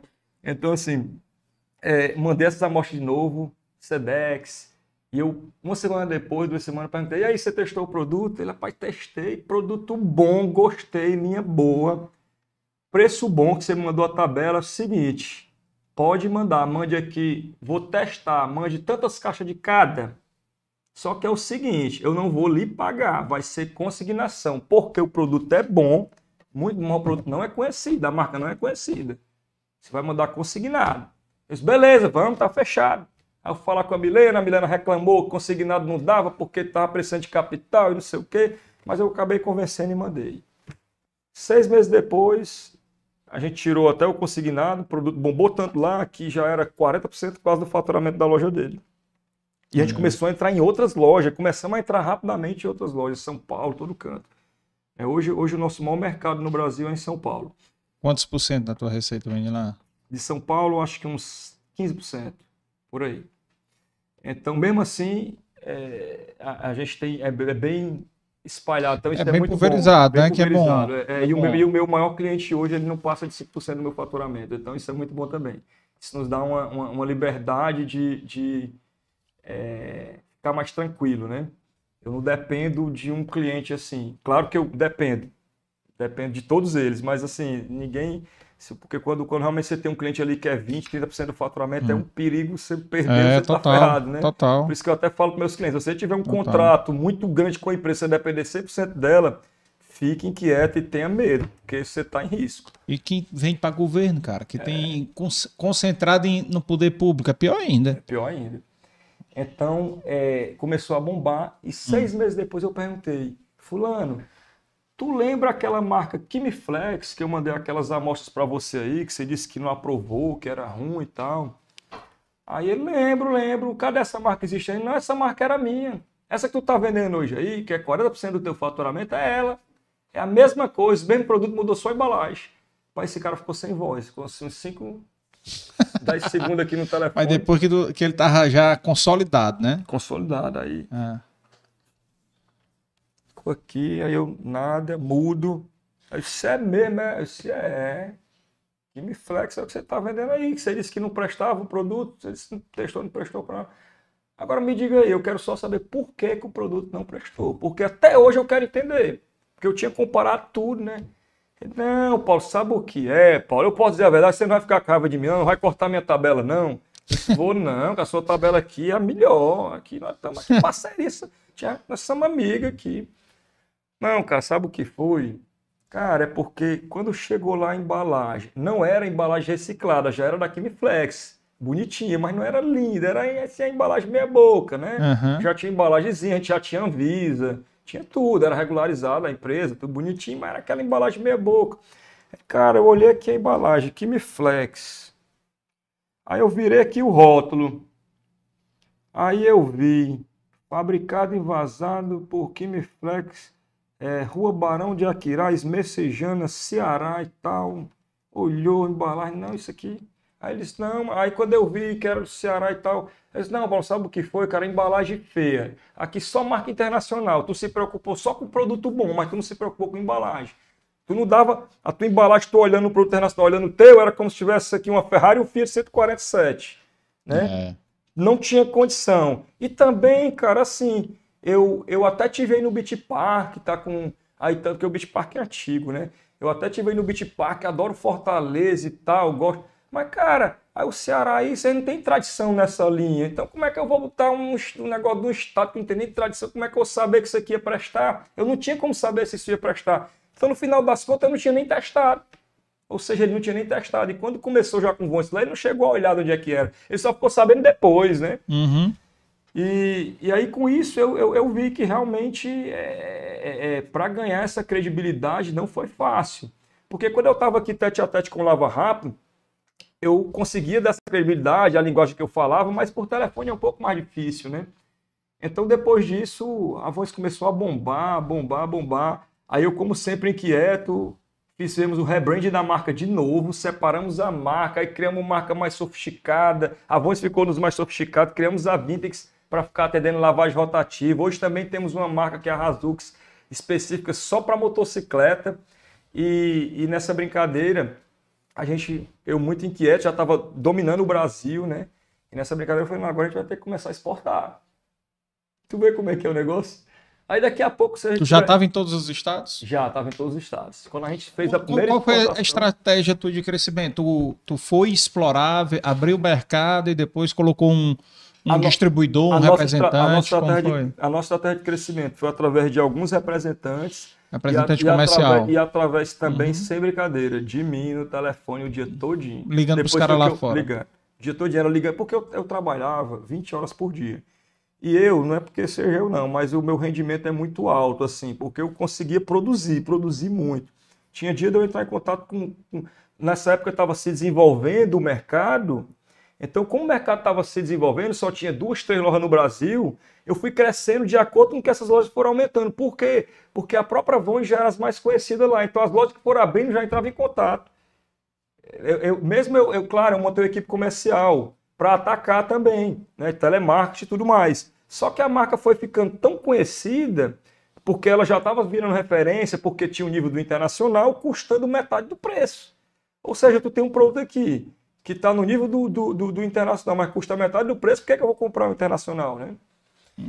E isso fez com que a marca também espalhasse no boca a boca nessa área de estética automotiva. E a começou a crescer, crescer, e em deter- em determinado momento a gente teve a ideia de querer internacionalizar a marca, onde eu procurei o Unifol, no PEX, e deram algumas, algumas cartadas aí para nos ajudar, e a gente foi para cima. E hoje a gente exporta para 40 países, né? mais de 40 até. E, e qual foi o primeiro país exportou? O, o primeiro país que a gente exportou foi os Estados Unidos, mas foi mesmo assim o que teve mais dificuldade e o que o mercado demorou mais para pegar. O primeiro país que a coisa realmente começou a andar legal foi Taiwan. Taiwan a gente conseguiu, que é uma província da China, né? A gente conseguiu realmente eh, entrar no mercado de lá porque não tem essa coisa de preconceito com o Brasil, eles gostam de novidade.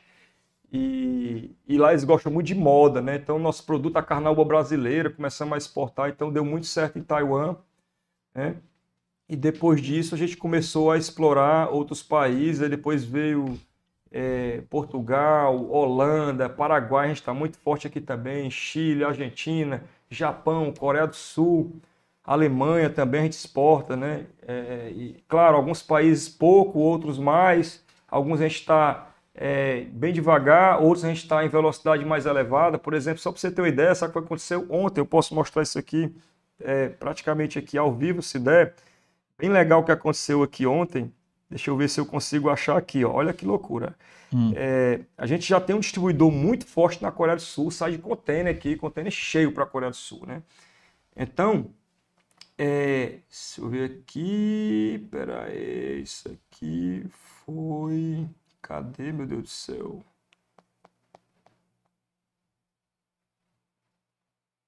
A gente fechou com uma loja. O nosso distribuidor na Coreia, nosso distribuidor na Coreia, fechou com uma loja que tem com uma rede de 170 lojas, porque tá no, no- no- pronto, tá aqui, tá aqui, achei.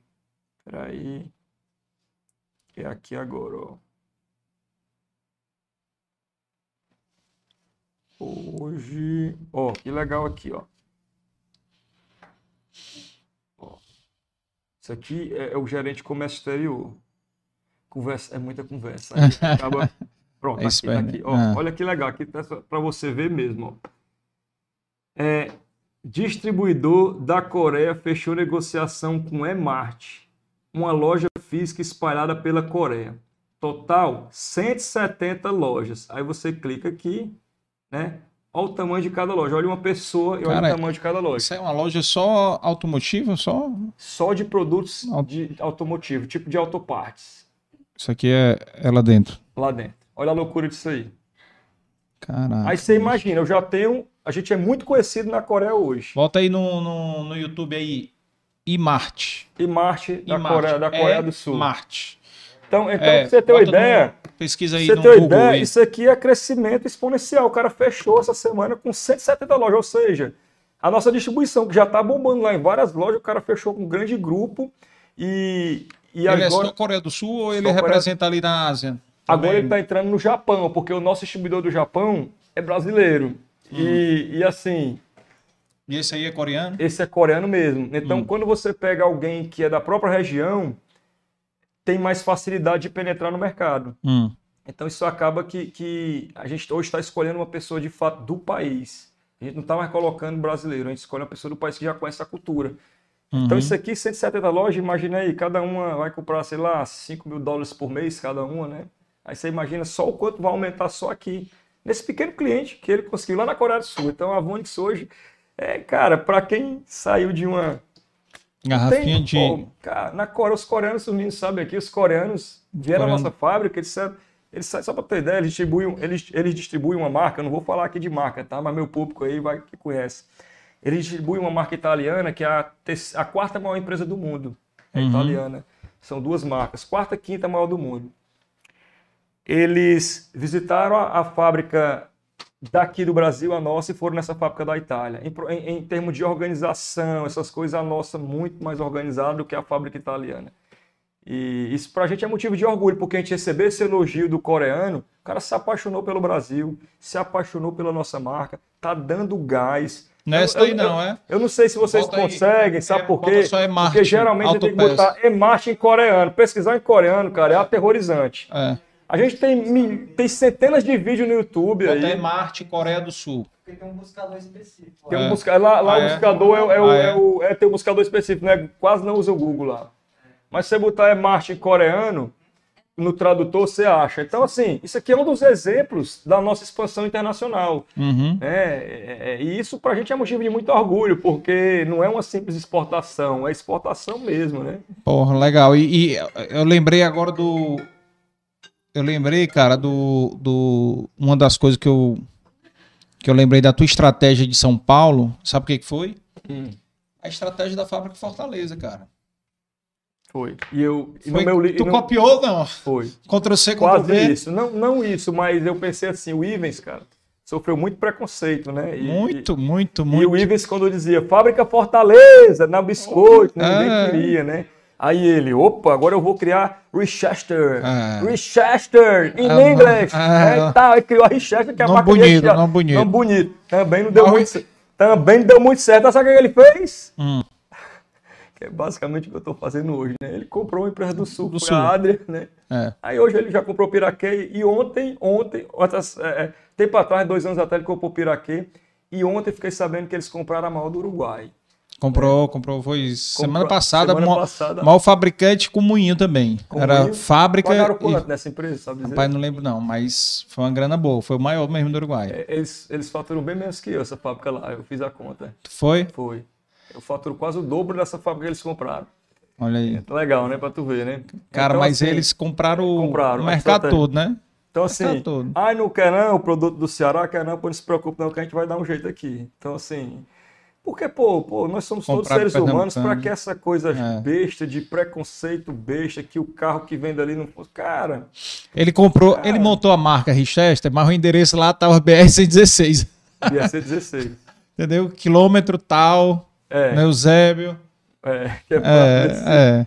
Que aí. Ah, agora que eu, que eu me toquei, aí nós temos uma coreana aqui, né? A Larissa, a Larissa, a Larissa é, Não, mas é ela- idêntica coreana. Né? é, até- Não, mas ela é TikTok, parece aquelas coreanas de TikTok. é- ela sabe, sabe tudo aí. Aí, ó. Mas ela, ela, ela sabe coreano também? Sabe, sabe. É. Rapaz, tá doido aqui, é de valor, cara. Então, e mais, se tu colocar no tradutor de coreano, tu vai achar. Eu queria Vai. até mostrar pra galera o tamanho.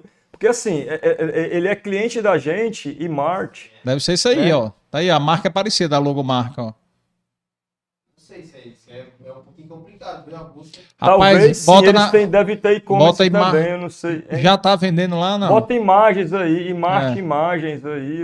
É, Mas é um país específico. é mais É, tranquilo. mas... o que eu quero dizer para vocês é que é como se fosse é, é, grande loja espalhadas pela Coreia, né? Só que lembrando, ele não é o meu cliente, eu não vendo direto para ele, eu vendo para o distribuidor. O distribuidor tem mais centenas de clientes lá. Então, É. só para vocês entenderem como a gente está nesse crescimento exponencial, porque Quanto- a qualidade do produto, né? Quantos por cento da tua venda hoje vem de fora? Hoje externo, hoje exportação. Hoje é o seguinte, ela começou muito baixa, né? Começou Hum. aí com aproximadamente, claro, começou com zero, né? É. Só que o mais legal é que apesar de hoje aí estar entre 10 e 15%, porque também a gente cresceu muito na pandemia, muito no Brasil, mas ela vem dobrando ano a ano. É, é, o número que eu tenho que enxergar não é o que representa hoje, é o que vem crescendo ano a ano. Então vem Sim. crescendo mais de 100% ano a ano. Então eu imagino que nos próximos 10 anos, a tal, provavelmente a minha venda no Brasil vai, representar 10% do meu faturamento, né, no caminho que a gente está indo. Só que eu quero que represente 10, 20% para a gente ver crescendo também no Brasil, né, o mercado é. crescendo. Então isso é bem legal. Isso é, é, muito bacana. Aí tu vai fazer que nem a, o, o Dias Branco, né? Vai comprando os concorrentes para crescer. É, vai ter que ir por esse caminho, né? É. Inclusive a gente já está com, com é, algumas propostas de empresas também, que eu não posso falar nem de onde é, nem nada. Uhum. É, uma não deu muito certo a gente é, comprar, porque é uma empresa que o cara está pedindo 33 milhões numa empresa que, que não faz o menor sentido, porque a empresa, apesar de ter um faturamento muito bom, mas é, é, é o faturamento oito vezes menos do que o nosso, oito, nove vezes menos. Só que essa empresa, ela dá 2% de lucro e está com débito também no governo e, e não tem nenhum tipo de, de, de, benefício fiscal, isso acaba também complicando a gestão e também não tem uma perspectiva de crescimento, tem muitos produtos, é bem trabalhoso para que a gente consiga implantar o nosso modelo de gestão, porque eu sei que se eu for para qualquer empresa implantar um modelo de gestão, ela vai crescer. Mas como eu senti que essa empresa ela está com, com bastante dificuldade, eu acho que era, a gente corria um risco altíssimo de talvez até per perder de fato essa grana e nem recuperar mais, porque o payback, né, o ROI, né, uhum. o ROI demoraria, pelo cálculo que eu fiz, 40 anos para recuperar, né? É se doido, continuar do jeito que está. Então não tinha a mínima noção. O cara pediu é. 33 milhões em cima de uma empresa que, que não. Não, ah, não aí, aí fez o valuation, mandou aqui o valuation e tudo. E claro, tudo aqui em sigilo, não vou mostrar para ninguém, tá tudo aqui em sigilo. Porém, o valuation pedindo 33 milhões mas contando como se a empresa fosse faturar X milhões até 2027, contando o quê? 2022, ó, 23, 24, 25, 26, 27, contando que nos próximos cinco anos ia crescer 40% ao ano.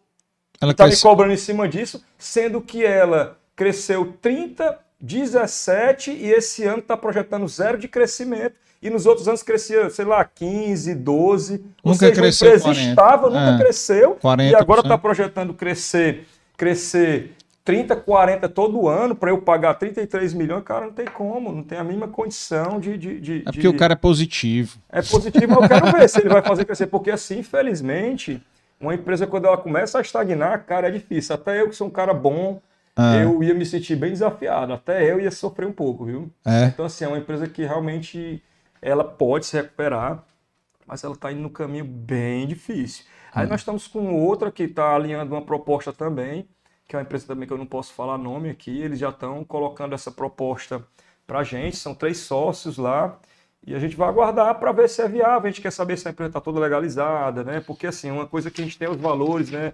A integridade, essas coisas. Então, então a empresa tem que estar toda legalizada, ela tem que estar toda bonitinha, ela tem que estar, ter um certo lucro uhum. é, para a gente poder, claro, arrumar claro. a casa e, e ir para cima, porque senão é tiro no pé. Uhum. É tiro no pé. A aquisição é um negócio que tem uma responsabilidade, tem que escolher um escritório de, de advocacia muito bom, tem que escolher a nossa contabilidade também, que é, que é a PIP muito boa também.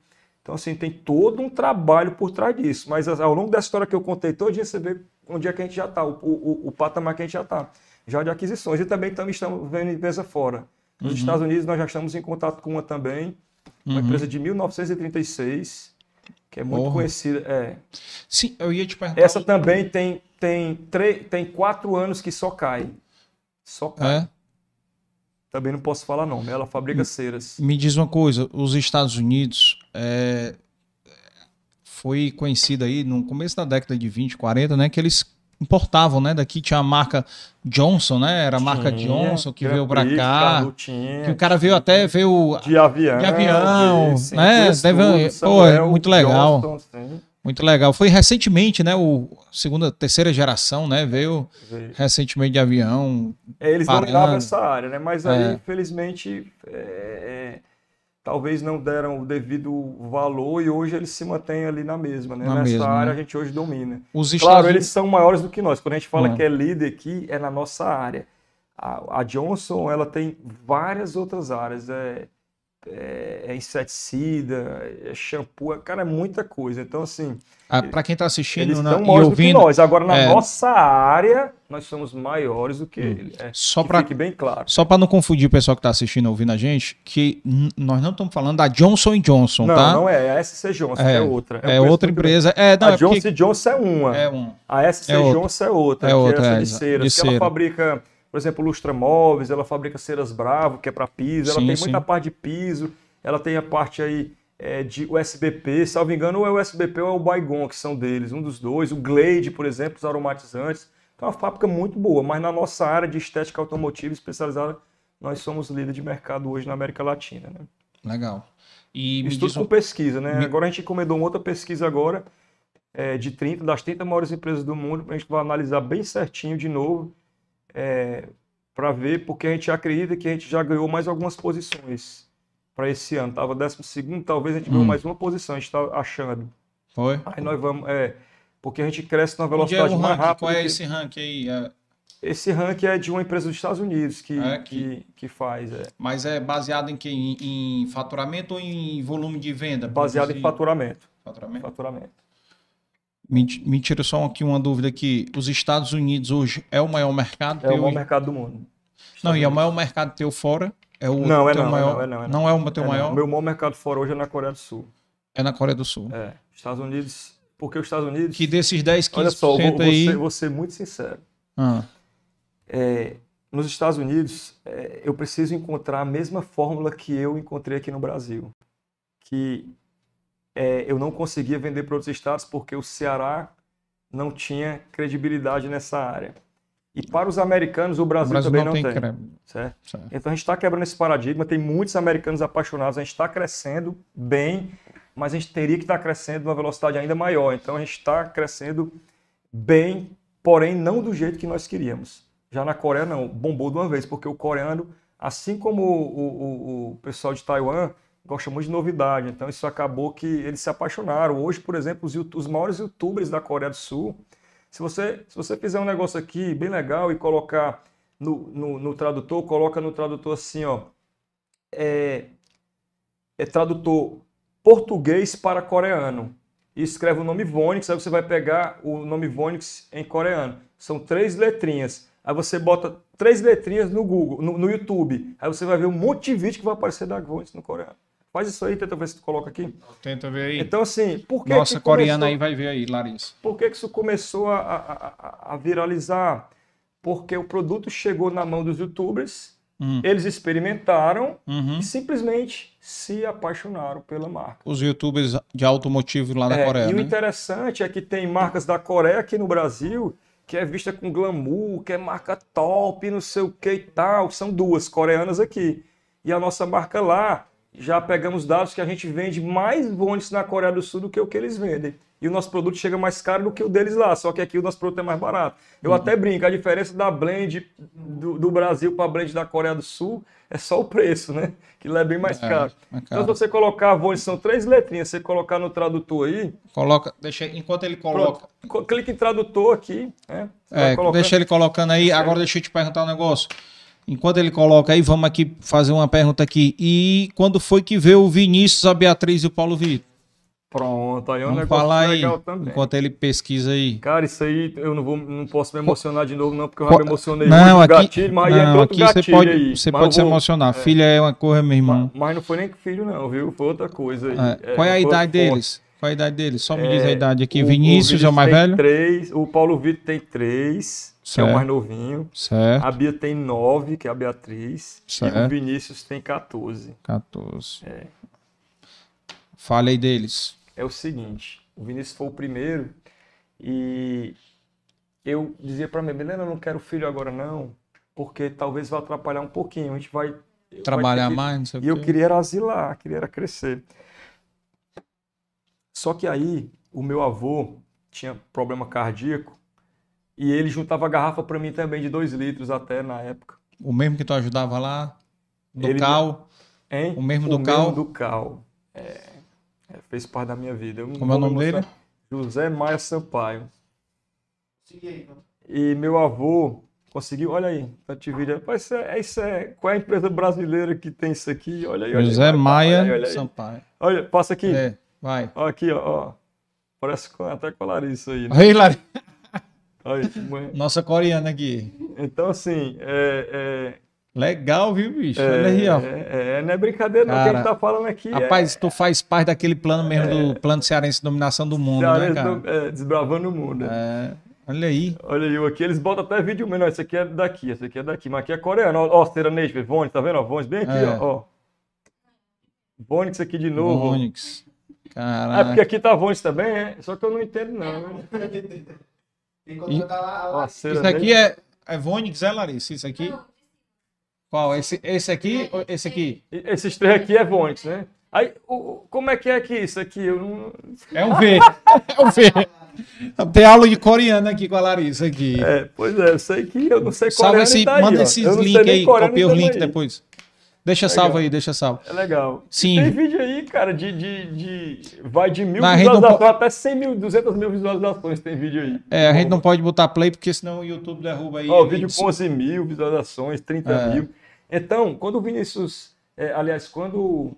É, O teu avô, o teu avô, José meu tu tava falando. Paulo, tenha logo um filho. Faça logo um filho nessa sua mulher, rapaz, porque senão eu não vou ver esse menino nascer.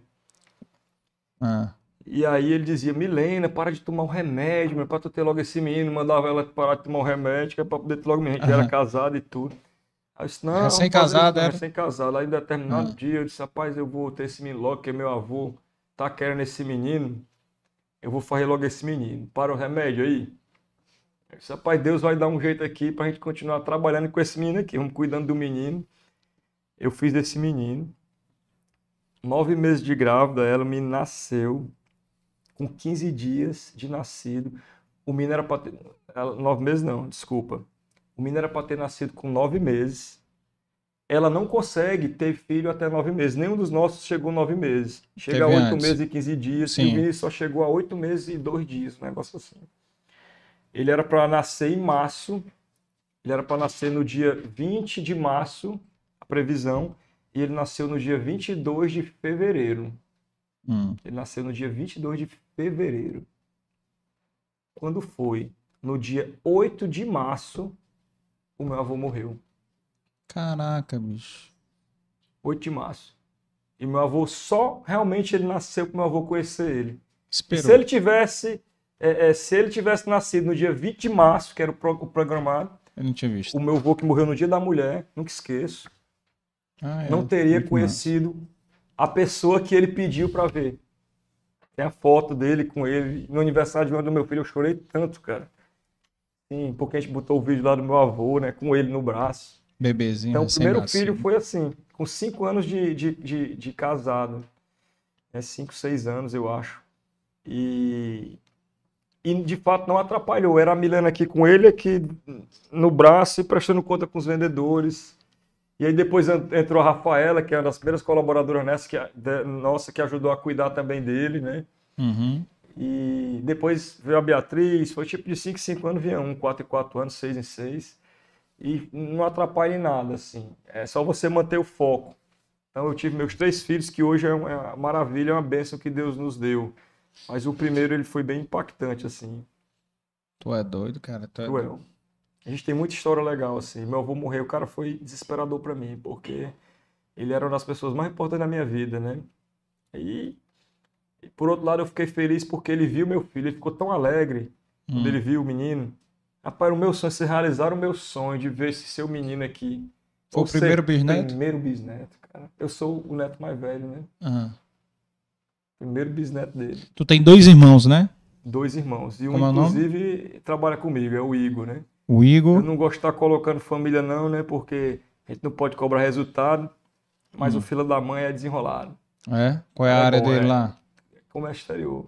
Ah, é? É, Aí. fala, fala um bocado de língua, é desenrolado, é, manja muito. Formado na Unifor, que é a melhor universidade aqui do Brasil na área, né? O Na melhor área de comércio curso, exterior. é o melhor curso comercial do Brasil. E ele é que toca importação e exportação. Claro, Hum. PH aqui da, da estratégia também, né? Porque eu sou muito estrategista, Hum. mas ele é que toca aí e vem fazendo um belíssimo trabalho. E tem uma irmã também que é, não trabalha comigo. Como é o nome dela? Eveline. Eveline. Cara, bacana demais ver essa história do teu avô. E o meu filho, o meu filho mais velho, não foi o primeiro bisneto do meu avô, foi o primeiro bisneto do lado dos meus pais, né? Porque o meu filho mais velho é o neto mais velho. E ele, o meu avô morreu é, no dia. Meu filho fez um ano, dia 3 de abril de 2008. O meu avô morreu no dia 8 de abril. Logo Caraca. depois. Logo depois ele fez. Tem foto com ele, tudo. Ele não foi pro aniversário do meu filho, porque ele Essas tava coisas, doente. né, Tem coisa que é, É. é sem explicação, né? É. Meu avô queria ver muito eu crescer, sabe? Eu tava pensando, cara, se meu avô conseguisse enxergar o que, o que eu consegui construir, eu acho que jamais ele imaginaria. Ele, ele tá enxergando, cara. É. Ele tá lá em outro plano, mas ele tá enxergando. Porque ele juntava as garrafas de dois litros, se esforçava ti. demais. Eu ia lá pegar as garrafas. E ele dizia, meu filho, vá lá que você vai dar certo. Vá trabalhando. Ele não fez parte daqueles que não acreditavam, né? Não, não, não. Muito pelo contrário, meus avós sempre me apoiaram. Foi. Eu sempre fui um cara muito trabalhador, né, cara? Dava meu máximo ali. Então, acho que é, é, eu- tudo que eu conquistei hoje é, é- é de fato por mérito, né? É por isso que eu não posso nem falar aqui de opinião política, mas é por isso que eu não gosto muito do modelo. Aquele modelo tá aqui, foto Aí. do meu avô, tá aí ele com meu filho. Foi que Bota vocês aí. acharam isso, mano? Cara, essa foto aí. Bota cara, aí, bota aí. Aí vocês estão querendo me emocionar, de novo, eu não vou não emocionar de novo, não. Eu dei, macho. Bota Oh, aí meu. Deus do céu. Cara, Aí- mas é, é importante. Ele foi uma grande referência pra ti, tua maior Foi, referência, cara, assim. Foi a minha maior referência como pessoa. Sem dúvida alguma. Ele e o meu pai, né? É. Os Os valores, dois, né, os cara? valores, olha aí. Lindo, olha ele. Olha, a emoção. Ah, esse sorriso dele olho, aqui, né? ele não é de rir. Isso aqui era emoção, emoção, ó. Isso aqui. Tá Esse com aqui cara de meu filho. choro ele. Tá com cara de choro. Ah, a cara de choro. cara de choro. Ele que fez o meu filho nascer. E meu filho é gênio, viu? Fiz uma prova de química agora tirou um 10. E é na tora, não tem esse negócio não. Agora, é que eu não ando falando isso aí. Ah. O professor doido por ele. O professor é meu fã. Esse rapaz puxou o pai, o menino. ah. Aí tirou um 10 agora. Vou participar de Olimpíada aí, não tenho nem medo, porque o menino é inteligente. Aí ele. 14 anos ele tá 14 fazendo o anos. quê? Nona ele série, faz é? Nona série. Nona série. Nona série. Tem um filho fazendo primeiro e o outro fazendo É. oitava. Tem um de 15 e um de 13. Pois Tá é, meu meio. avô, ele tá aí. Que massa, que Maravilha. E todos meus filhos aí, graças a Deus. Cara, tem, uma- tem um monte de pergunta aqui. Vou até botar logo as perguntas, a gente vai continuar batendo papo. Mas antes eu esqueci de falar dos nossos outros apoiadores, né? Então, eu falei da Bespá, do Bis- Biscoito Brié, do La Maison e a Inove Comunicação, a Inova Contabilidade e os nossos apoiadores sociais, ó. É, para quem tá chegando agora no Dei Valor, depois vocês vão lá. Nosso- nós estamos no episódio 104, tá? Muita gente já passou por aqui, muita gente boa aqui do Ceará, né? Já tivemos até o Sérgio Malandro aqui, sabia? Foi mesmo. Foi. Tá ali a assinatura dele, ó. E aí é ali, ó. Tá vendo ali? Rapaz, aqui é, é empreendedorismo, é bate-papo, é história. Cara, tem cada história aqui. Agora eu vou te dizer uma coisa. Tu acha que tua história é difícil? E é uma das coisas que eu aprendi aqui, tô aprendendo aqui constantemente a cada episódio. Biscoito bom, viu? Da, É lá, bom. lá, Brié, como é que é? É da Brié. Brié. Brié, olha aí, pessoal. Tá aqui, viu? Brié, olha o site aí da Brié. Bota aí, ô, Larissa, aí no, no Instagram. Muito bom. É, nosso Esse aqui deve apoiador. ter um estilo de biscoito holandês, que eu acho, né? Não? Exatamente. Eu acho que eu já- Exatamente. A receita, ela veio aqui, foi o nosso episódio 50, viu? A Flávia da Brié. Nós já re- recebemos aqui pessoal que, que gosta de comida aí, pra- falando até para Milena aqui, que deve gostar. É, a Brié já teve aqui, a Empório Brown, a Mila da Empório Brown já teve aqui. A Lia da Sucre também já teve aqui. Então, assim, histórias de mulheres empreendedoras, né? Então, isso é muito bacana que o Ceará produz também né? Não só os homens empreendedores, como as mulheres e casais, né? Como a gente já teve aqui episódio casal. Então, Fortaleza Azul é a associação de pais e mães, né? De crianças especiais portadores do autismo. O IPRED, né? O IPRED é conhecido, todo mundo, Obra Lumen e a Associação Peter Pan. E produção do Valor Produções é mais assessoria. Nosso time aqui, que eu esqueci de falar, que eu gosto sempre de falar aqui, quem ajuda, Tice, Juan, Yuri, Leonardo e a nossa coreana Larissa. Vai pegar, viu, Larissa? Agora vai pegar. Cara, deixa eu falar aqui, só muita gente aqui comentando. Pessoal, vão mandando aqui que eu vou mandando aqui as perguntas para ele, tá? Só que, ó, João Paulo Maia, meu amigo de infância. Ah, tá aí ele. PH. É o Bal. Bal desenrolado. A gente tem opinião contrária política, mas faz é. parte. Ele me respeita, eu respeito, é. né? Grande professor mas Cláudio. Mas o cara sabe que... Hein? Ele falando aqui do grande professor é, Cláudio. Bento, é. Meus ele conhece, né? É. O professor dele, tá vendo na história aí? É. Aí aqui tem a estética e detalhe, e detalhe. Boa noite, esse é o meu CEO. Cara que orgulho em assistir esse cara. Já vai chorar, quer ver? Não, é, não vou chorar mais não. Eu tô comendo aqui que é bom demais o biscoito. Ó. Felipe Rapaz, pode, né? Aqui no podcast. Pode, aqui, aqui você pode tudo aqui, cara. Isso é bom que vende o produto. É, ajuda aí a vender aí, ó. Gabriel, pessoal. É, Alessandro Bortolucci, como foi o seu primeiro cliente? Você já estava confiante? Deu medo para fazer o carro do cliente? Como é que foi o isso? O primeiro cliente eu estava confiante porque depois que eu, um aluno péssimo que só tirava nota baixa, que tirei um 10, 10 porque eu química. vi que eu podia, então o resto para mim já era, acho que aquilo ali foi uma virada de chave na minha vida, né? Gatilho total ali. Gatilho total. Então, é, eu fui confiante. Só que mesmo com confiança, o que acontecia? Às vezes você também desenvolvia um produto que não funcionava, eu baixava de novo a confiança, aí só depois que recuperava é, de novo. Faz parte, né? É, Porque você erra, nós somos seres né, cara? Uhum. Larissa, Pega mais que o homem gostou. Não, tá bom. Pega ali. Não, tá tem bom. mais, cara. Tem mais. Tá aí pra vocês aí. Tem, ela tem ali, ela pega ali. Ó. Não, tá bom. Aí, não. Fica à vontade aqui, cara. Coisa tá bom. É... fazer propaganda porque é bom mesmo, viu? Alessandro Bortolucci também Nossa, aqui, ó. Aqui, eu nem posso comer muito não, que eu tô em tô de dieta. Pai também tava. Qual foi o, ele, o, o Alessandro também perguntando aqui, qual foi o primeiro produto que a Vônica se lançou? Laval. Foi? Foi. Na verdade não era voz não, artesanal, não tinha nem marca, né? É. Ah, mas o primeiro que tu produziu, né? E lançou. Laval. E era um Lavalto com fragrância de Giovanna Baby, aquele perfume de Giovanna Ixi, Baby, né? Maria, era mesmo, era, era roxinho ele. Ah. É, e aí depois eu lancei ele amarelo. Ah. Só que ficou na minha mente que eu tinha que voltar pro roxinho de novo. Eu, eu, eu sou muito apegado ao meu passado, sabe? Ah. Aí hoje o shampoo mais vendido do Brasil é roxinho, igual o meu primeiro, que é o V-Flock. Ah, é? É, só que tem cheiro de uva, né? Mas assim, você vê como as coisas, né? Eu lanço as coisas e falo, cara, vou ter que de alguma forma voltar no passado. As pessoas perguntam, por que, que é roxo? O meu primeiro shampoo foi roxo. Fragrância Giovanna Baby. Ele era roxinho. Oh, e aí depois eu mudei para amarelo, né? Sei lá, mudei para amarelo assim. Uhum. Mas quando eu fui relançar a Vons, eu falei, não, cara, eu tenho que ter uma homenagem para o meu primeiro shampoo. Hoje é rosto de novo. Ah. Eu gosto do rosto aqui, meu celular aqui, eu, ó. A, a, Apple lançou o, o, o, roxo agora escuro. Hum. Ó, acho legal. O roxo, ah, azul, legal. eu gosto muito da cor, né? Eu até te falei, tu, tu trouxe algum produto, não, né? Não, acabei não trazendo, aqui, não, porque eu saí da empresa e fui. Não. Nada, não. não, não. O, o Alisson aqui também coloca que o Homem é Fera. Uh, Vonix, espelho para muita gente. Censurar a minha pessoa. Não sei quem é esse cara. Aqui, estética de ter só os Avonix. É, Teresina, Piauí, viu? Esse cara aqui. Ligado nessa história de vida. Caramba. É... O Alisson aqui, equipe, equipe Vonic Centers acompanhando esse super ah, podcast. Ah, o Alisson, o Alisson é cliente nosso aí. Pode colocar aqui, Alisson. Coloquei. Aí. Como aí, como aí. Depois você leva um cagaço lá, chegar em casa da Milena aí. Furou a dieta. 6 quilos nos últimos dois meses já. Foi? Foi. Rapaz, bom. E me diz uma coisa, e como é que tá o, o planejamento hoje da Vonix? Como é que...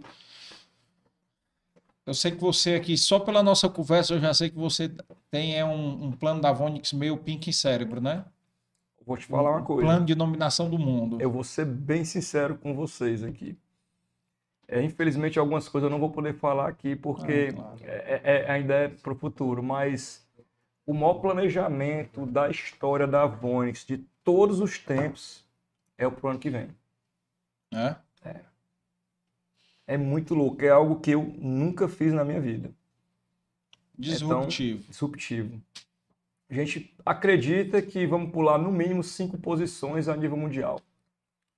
Eita. Arrojado, viu? Arrojado. Arro... Com Tá muita estratégia. Se tudo rodar conforme o que a gente está imaginando, Aí dei valor agora, viu? dê valor. Aí, a pronto. história. Legal, legal, cara. Que bom, É. que bom. E infelizmente eu não posso contar detalhes, mas é, tem muita coisa interessante. Hum. Muita coisa interessante. Eu realmente, dessa vez, eu decidi, não, a gente vai ter que fazer isso. E, e, assim, é, de fato, eu, tô- eu tenho uma equipe muito boa, mas é, realmente eu estou muito dentro da cabeça pensante do negócio. Sim. As ideias partem muito de mim mesmo ainda, né? Claro que a equipe vem me ajudando muito, é, também a pensar junto comigo, a decidir colocar em prática, né? Mas é, é, esse ano eu tive algumas sacadas assim que é, me fizeram repensar, eu acho que vai dar muito certo. E eu sempre falo para o empreendedor que está me escutando aqui agora, que a gente, independente de governo, eu até falei aí de política e tal, mas assim, independente de governo, dá para crescer né, seja governo de um lado ou de outro. E, e se tiver crise, é ainda melhor para crescer. Eu sempre, cresci, eu sempre cresci nas crises. Toda crise tem uma oportunidade. Toda vida que a Vonix deu uma reviravolta, houve alguma crise. Hum. Então, por isso que eu peço para as pessoas, ao invés de reclamarem, ajam, persistam de forma o quê que eu expliquei para quem está ouvindo? De forma estratégica. Estratégia. Se você tiver essas duas coisas, não tem como dar errado. Hoje tu consegue ficar na Vonix mais num- na parte estratégica, deixar o tático e o Hoje, operacional hoje pra eu fico equipe? 70% na estratégia e 30% no tático e 10% no operacional. Eu, fico, eu faço alguma coisa de operação ainda, que eu desenvolvo produto, uma coisinha ou outra. É. Uhum. Então, normalmente 60, Mas, que, 30, mas 10, tem um né? operacional estratégico. Uhum. Deve dar 70 só estratégia. Acho que 60 só estratégia. 20 ali no tático e 20 no operacional ainda. Eu fico. Meio dividido. Uhum. É. Mas como eu trabalho 15 horas por dia, então dá no mínimo 8 de estratégia por dia, né? Se for dividir, É, é, dividir as horas semanais também, Uhum. né? É, bastante, bastante coisa. Cara, e como é que foi aí tua estreia no associativismo? Porque tu entrou no Sindiquímica, né? E aí começou a... Porque- Convidado, fui convidado Ah. pelo Paulo Gugel, que é o presidente do Sindiquímica hoje, Que é o nosso convidado da semana que vem, viu, pessoal que está assistindo? Grupo Aline. e fui com, com muito orgulho, porque é desenvolver o meu estado, né, cara? É É, ajudar a desenvolver o meu estado, né? O estado que me É. deu a luz, o estado que eu sou apaixonado, que eu falo às vezes com raiva, né? Que eu acho que deveríamos ter mais tecnologia aqui, correr mais atrás, mas Quantos funcionários tu tem? hoje quase 300, não sei ao certo aqui, mas dá quase 300 hoje. Comendo bastante aqui hoje. Biscoitinho tá bom. É, não, e o, o associativismo, cara, também é bom por causa da troca de experiência, né? Porque tu tá trocando ideia ali com um pessoal que já tem uma bagagem maior, né? Tem mais anos de mercado. Hoje mesmo, antes de eu vir para cá, eu estava numa reunião com uma empresa de São Paulo que se reuniu com, com a gente lá do Sindiquímica semana passada e marcou uma reunião com a gente hoje, a gente teve essa reunião, para ter uma redução e um tributo relacionado à inovação. Aí. Então, assim, tanto ajuda a nossa empresa como ajuda outras empresas, então é muito bacana. Você está ajudando no crescimento do Estado, né? É bacana, tu é doido.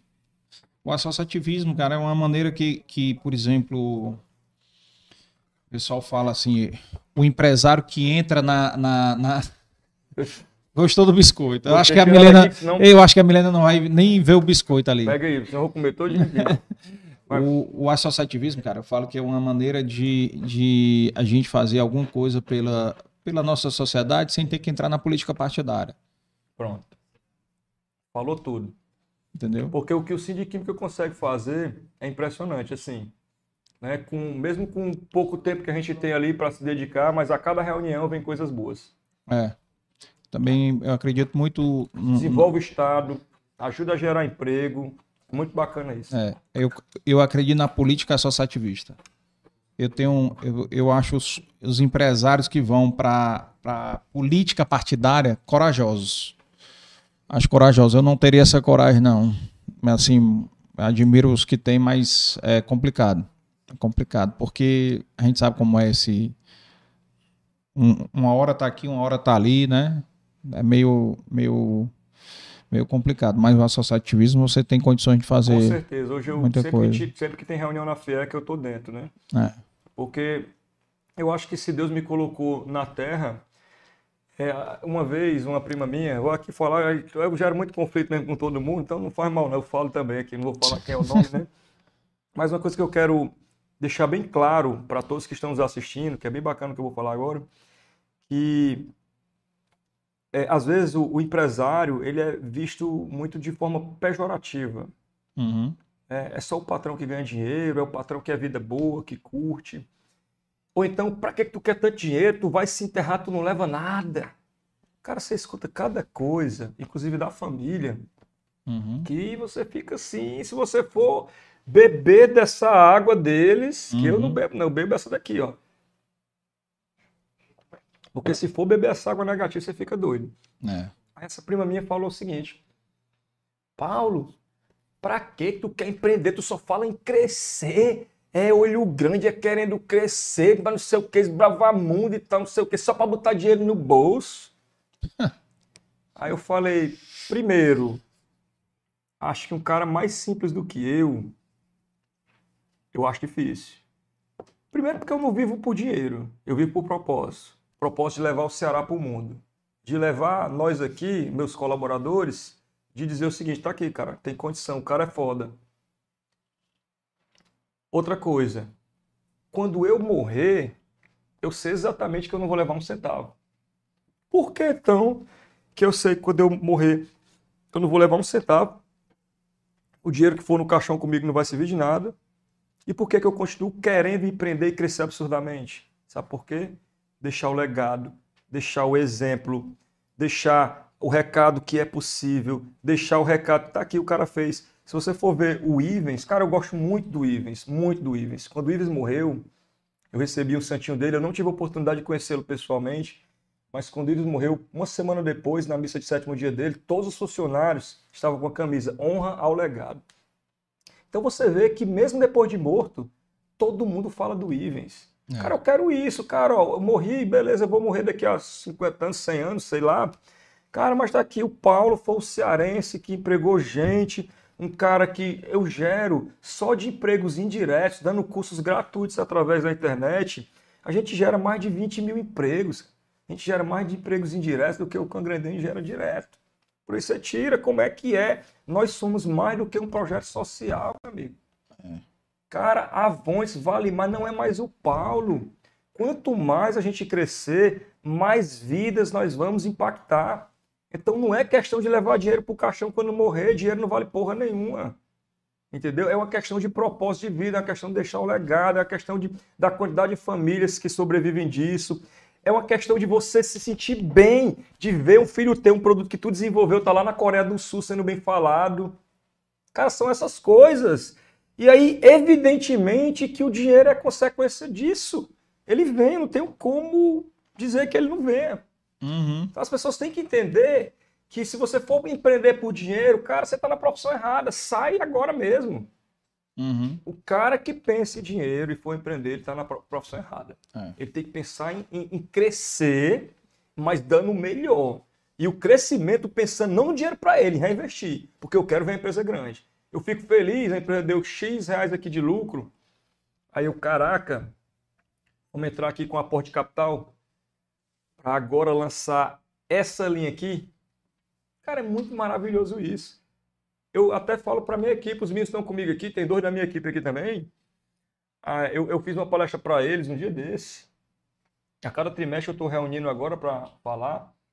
Eu falei, sou bem sincero, quem me conhece. Se eu quisesse hoje colocar três executivos na Vonix isso aí. Cabeça pensante, mais oito gestores que eu tenho, equipe, e sair e dizer o seguinte, cara, me dá aí 200 ou 300 mil de salário por mês, que eu quero é só rasgar dinheiro, eu não quero mais, quero a vida louca aqui, eu quero é, é, é iate, é não sei o quê. eu poderia fazer isso, mas assim, era brincando, como qualquer um desses aqui. Conseguiriam fazer isso eles? Conseguia. E por que, que- e por que, que eles não fazem isso? Vou te fazer a E por pergunta. que, que esses caras não fazem Pronto, isso? Vou te fazer a pergunta que eu fiz pro Ari. E por que, que esses caras não fazem isso? Porque Por- esses caras têm propósito. É. Claro que você vai curtir um pouco. Uhum. Ele vai, ele pode ir para Dubai, ele pode curtir um pouco e tal. Mas ele não vai fazer o seguinte: cara, fica com a empresa, toca, faz ela crescer, me dá atrás, como é que eu vou passar a vida inteira só charlando e rasgando dinheiro? Eles não fazem. Por quê? Porque eles não focam em dinheiro, eles focam em propósito. Então, quando o propósito é mais forte, o negócio cresce. Por isso que o cara diz: "Pô, eu quero é ficar rico, bicho. Então, faça o seguinte: não vá para empreender, não, porque não é o seu lugar, não. É. Cara, tu acabou de responder a pergunta que eu ia fazer, mas vou te dizer aqui. O Ari, quando ele veio aqui, eu perguntei pra ele, Ari, tu Só construiu... o Ari, para quem não sabe aí, quem está assistindo, é do SAS, né? Simplesmente é, uma das empresas aí que está É uma das maiores da América absurda aí, o Latina. SAS é da, É. da maior da América Latina. Vou te dar um exemplo. né? Recebi aqui também o Adolfo Bichucha, do Bicho do McDonald's. McDonald's, eu conheço, meu amigo também. Pronto, o Adolfo até mandar um abraço pra ele aí, fazendo 30 anos de McDonald's aqui no Ceará. Pois é, eu já todas as franquias são dele, né? É. Né? É, tem, tem cinco, né, que não são ainda, que é do da. Ah, tem cinco? Ele é, não, que- ele é o único franqueado aqui. Ah, o é porque as outras são da própria franqueadora. É, cinco lojas, são cinco ou seis ainda que não são dele. Mas é, uma das coisas que o Adolfo falou aqui, e aí eu vou te dar, pegando um gancho aqui que eu falei, perguntei pro Ari. Ari, é, tu construiu aí várias mega cenas da virada acumulada. Por que, que tu não vende e vai pra Miami, cara? Vai pra Orlando? Podia eu fazer isso? Podia. Eu posso fazer isso. a resposta dele, Eu posso comprar uma casa em Miami agora, É, mande 300 se mil, mande 100 mil dólares para mim todo mês, que eu vou só charlar. É, Mas eu quero é o meu Ceará, filho. é. Quero morar aqui. Eu gosto Propósito, daqui, cara. entendeu? Propósito. É. Ele falou assim: o que, que eu vou falar pra minha filha? Perguntar, os amiguinhos perguntar o que, que o teu pai faz. Joga golfe. Entendeu?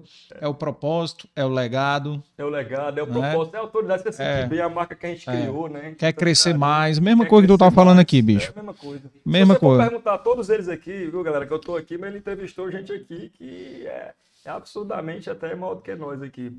Mas assim, se você perguntar a todos eles, eles vão te responder a mesma coisa. Porque É. o cara que pensa diferente, que ele pensa no dinheiro, ele não chega nisso aqui. Porque É. ele faz um caminho que não é o ideal. É. Entendeu? Eu, e, inclusive, E a quem minha esposa é do mesmo jeito, também não é foco em dinheiro. Mesmo jeito, pensamento igual a minha, Milena. é. É. Que, que bacana, viu, bicho? Bacana Agora, casal junto, evidentemente, né? que se você, pô, conquistei uma grana, tirei aqui 5% do meu lucro, Uhum. e 5% eu consigo ter uma vida extra confortável, por que não Uhum. ter uma vida confortável? Eu vou pegar o quê? Eu vou também não usufruir nada daquilo que eu conquistei por mérito meu, aí também é burrice, né? Não, claro. Aí você tem que ter o quê? Aí eu chamo de equilíbrio, você tem que ter o equilíbrio. Não, hoje você tem condições de fazer isso, Tem né? Naquela época não Antes, tinha. Hoje eu tenho Era só colocando Antigamente, dentro. se eu né? tirasse 10% do lucro, me fazia muita falta. Né? E hoje eu tiro 5% do lucro e dá uma renda muito boa. E os outros dinheiro é na empresa, por isso que a gente está construindo é, tudo. Crescendo e, e É ganhando o que eu sempre espaço. falo para a galera da minha área. Vocês não estão reinvestindo no negócio, é por isso que não cresce. Tem que reinvestir, tem que fazer tudo isso. E o legal é que tu trabalha ensinando aí esses 20 mil Ensino- empregos ensino indiretos. gestão, ensino a, a- a executar o serviço, ensino tudo isso aí. Muitos cresceram. Se você perguntar aí mesmo aí, se tiver público meu assistindo, quem, cresceu aí com as minhas aulas, muitos vão responder que cresceu. É. E dá o- dá a família disso. E dá o exemplo daquele menino que tu tava me mostrando aqui. Pois é, hoje tem um, um rapaz que muito bacana, assim, que eu, eu me encantei, que foi aconteceu. É o João, o João que é da Serve Detail de Varginha, em Minas. A, a minha é, é, é, assessora de mídias digitais, que também é de Minas Gerais, eu tenho um colaborador fora do estado também, né? Uhum. E, na verdade, ela, ela é nossa assessora de mídias digitais, né? E, e ela começaram a marcar a Vonix no, nas redes sociais. Marcar, marcar, marcar, marcar, marcar, marcar, marcar, marcar, marcar. Umas 40, 100, 200 marcações. Uhum. Era, esse, era, era os comentários do vídeo desse menino, que é o João, bombando no TikTok. O João bombando no TikTok. E bombando, e bombando, e bombando. Aí a Gabi, que é a nossa, nossa assessora lá, mandou para mim um link. Ei, Paulo, tu vê esse rapaz aqui? Vi não, atarefado, cheio de coisa para fazer e tal. Vi não. Aí quando eu olhei, caraca, o menino bombando. E o mais legal, o menino apaixonado por Vonix. Tudo Vonix. Menino sempre Vonix, Vonix, Vonix. Só, só tinha os melhores resultados com Vonix. Usava lá os melhores resultados e tal. Esse menino tinha, sei lá, uns 15 dias tinha começado no TikTok, só que ele já tinha estética há um certo tempo. Adivinha quantos anos esse menino tem? 13 anos. Olha aí. 13 anos. Quando eu vi aquele vídeo, aí o vídeo. Oi, eu sou o João. E aos 13 anos, resolvi montar minha estética automotiva. Aí eu, Paulo, oi, eu sou Paulo. Aos 12 anos, eu chegava lá no meu avô e dizia, vou deixar eu pintar o quintal aqui que eu quero ganhar um dinheirinho. Eu quero ter meu próprio dinheiro. A diferença é que eu não tinha o TikTok, né? É. A Milena até brinca, pode ser assim, não, DNA teu, que tá lá em Minas Gerais, eu digo, mas é muito parecido assim, porque é, é, ele fala isso e muito cedo ele já quer o próprio negócio. Cara, eu vi aquilo, eu fiquei encantado, assim, de ver aquele menino e a galera, pô, Vontes, fala, Vontes, enxerga o menino aí, Vontes é muito grande, né? Eu enxergo o menino, dá pelo menos um kit produto e tal, porque o menino tá lá e tal, não tem, tem pouco produto, né? Então, realmente a situação dele estava ali bem humilde e tal, que está começando agora, mas já está crescendo. É, é, e, e aí a gente viu isso, a gente mandou um kit de produto para ele, hoje a gente é, já tem uma, uma, uma, parceria interessante com ele, não porque para fazer o marketing da Volts, mas sim por escolha própria. O pai dele deixou bem ele bem à vontade né, para fazer as escolhas. Então, o mais interessante é que hoje essa parceria que a gente tem com ele não é uma coisa de aquele marketing porque foi remunerado, não. É uma, por isso que eu acredito muito quando existe amor por trás. Ele era apaixonado pelo negócio, pela marca. É tanto que ele, a gente mandou uma blusa do Brasil, ele não tira a blusa não, tá todo tempo com essa blusa do Brasil da Vones. O negócio dele é Vones. Então ele, o que é que ele faz? Ele usava ali o produto, às vezes, de outra marca, usava o nosso, dava resultado, claro, mais tecnologia, a gente tem, tem isso mesmo, de fato, e gostava apaixonado pela Vones. E a gente fez isso por conta. A gente só consegue fechar uma parceria hoje se o cara, claro, tiver engajamento, tiver crescendo e tal, muito e tal, mas se ele tiver paixão pela marca. Mas eu, daqui, Carlos, pega esse shampoo aqui, posta aí, diz que é bom, de como é, cara. Eu, como técnico, como desenvolvedor, pagar para tu dizer que é bom sem tu dizer que é bom, não quero nada, meu irmão. E eu sou muito sincero, se tem produto meu que eu não gosto, eu meto pau para 20 mil pessoas, eu faço na, eu falo na internet, tem problema, mas isso aqui não presta não, nem compre não. Eu cansei de falar, produto meu. Sabe o que acontece? A galera vai lá e compra produto. Então, assim, eu, eu sou um cara muito sincero, eu falo mesmo que tem que falar e, e, e eu fiz essa parceria com ele por conta disso, porque primeiro que tem algo em comum com a minha vida no passado, né? E também apaixonado pela marca, lembrou, né? né? E a gente está fazendo uma parceria, fizemos aí um contrato, né? É, de exclusividade, tudo certinho e tal.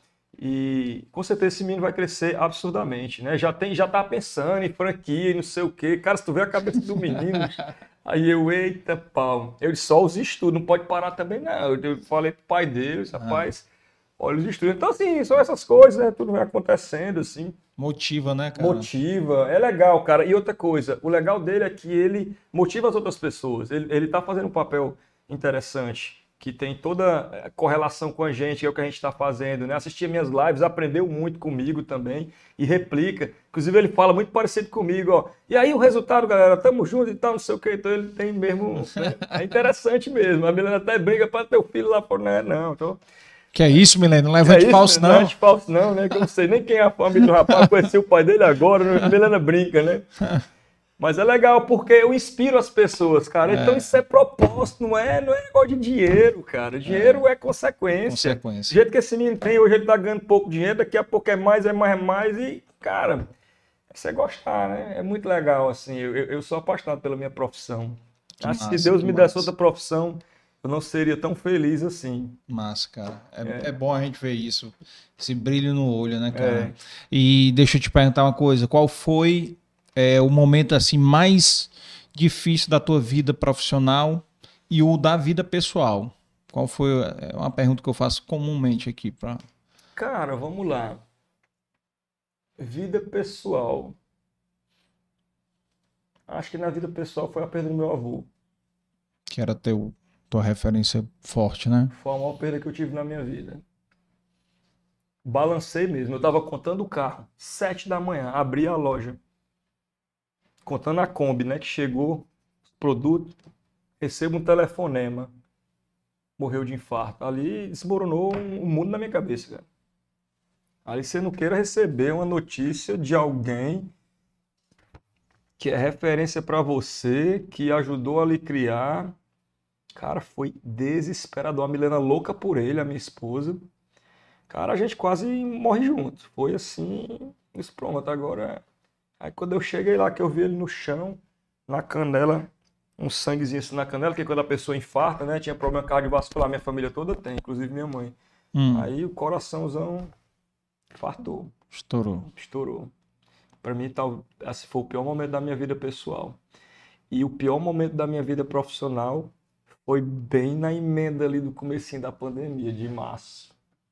Conta aí como é que foi a pandemia. Aterrorizante, cara. Cara, aterrorizante. Tu imagina assim, tu tá com a empresa, janeiro, recorde de crescimento, janeiro de 2020, fevereiro, recorde de crescimento, uma projeção show de bola para crescer Um ano. pro ano.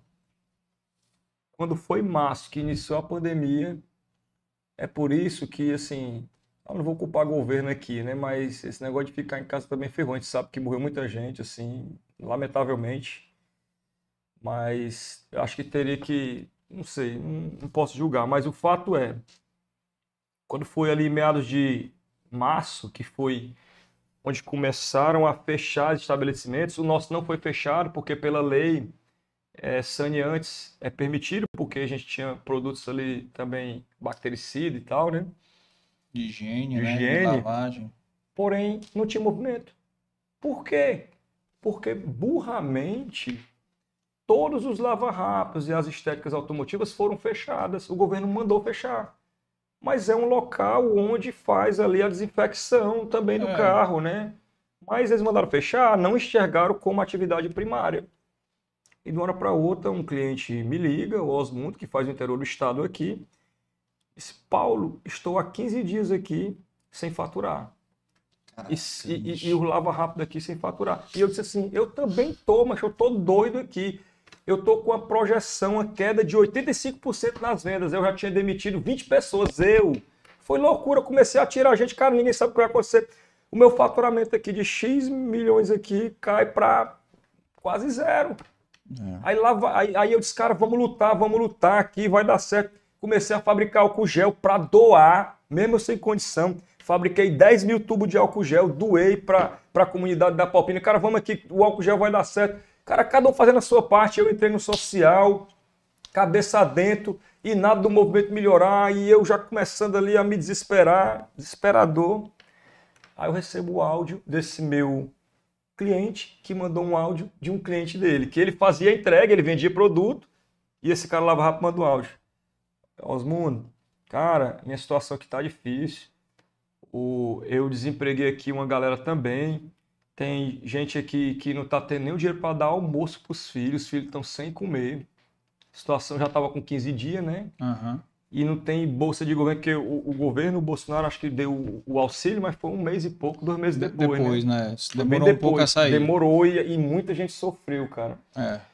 E o auxílio É porque demorou. teve que mudar a legislação, teve que fazer uma Foi, porrada de foi. coisa. Se não fosse esse auxílio, É, cara, o mas salvou muita empresa, o viu? presidente deu uma dentro ali. Se não fosse aquele É. auxílio, o pessoal fala muito mal do presidente. Tem as falhas dele, dava assim, cara, mas assim, na minha visão, se não fosse isso, o negócio teria sido ainda pior. É. Então, durante esses dias, é, foi aterrorizante, porque o cara não tinha dinheiro nem para dar comida para a filha. Os filhos lá sem comer. Aí eu falei, cara. Aí o Osmond disse: Não, Paulo, mas não é só ele, não. É geral, cara. É, tá imaginando, era tudo aqui, é todo mundo, é os grupos aqui. E eu disse: É Brasil todo. Eu, puta merda, macho. É todo mundo, e é todas as áreas. São todas as áreas. Aí eu disse, meu amigo, é o seguinte, eu não tenho, mesmo a gente tendo uma condiçãozinha financeira, mas se eu fosse arrumar um jeito aqui de doar mil reais para cada família, eu não sou governo, mas se eu fosse doar mil reais para cada família, tava com no mínimo um milhão de pessoas nessa situação. Vezes um milhão de pessoas aqui, dá quanto aqui? Um bilhão, é? Acho que é, um é. bilhão. Onde é que eu vou arrumar um bilhão para doar, para resolver o problema do país? Eu... Uhum. Aí eu falei, não, sabe o que eu vou fazer? É diferente. Eu não vou conseguir ajudar essas pessoas agora, financeiramente. Mas essas pessoas têm um gap gigante em gestão. E eu vou fazer essas pessoas voltarem mais fortes, porque eu sei que essa pandemia vai, vai acabar. Comecei a fazer live. Primeira live deu 200 pessoas. Se, Foi aí que tu começou? Foi. Tu não, não tinha essa, não. esse viés? Não, né? não tinha. Segunda live sobre gestão financeira, redução de custo. Ó, quando você voltar da pandemia, e, e, eu, e eu comecei a motivar a galera, energia. Ó, galera, quando voltar da pandemia, você vai agora reduzir seu custo com taxa de cartão de crédito, você vai agora começar a oferecer esse serviço aqui diferenciado. Eu vou te ensinar aqui a fazer a precificação, que você tem que calcular o teu custo fixo, Divide o teu custo fixo pela quantidade de dias trabalhados, tu vai ter hora trabalhada. Aí eu fui começando a ensinar, ensinei gestão, precificação, como reter clientes, como vender, como executar o serviço, como cobrar mais, como lucrar mais, cara, ensinando, ensinando, ensinando, e as lives foram crescendo, crescendo, criar as masterclass, e depois da masterclass começamos a botar 2 mil pessoas, 3 mil pessoas, chegamos a colocar na pandemia quase 8, na verdade chegamos a quase 10 mil pessoas na pandemia, que foi na live lá até do Venus lá.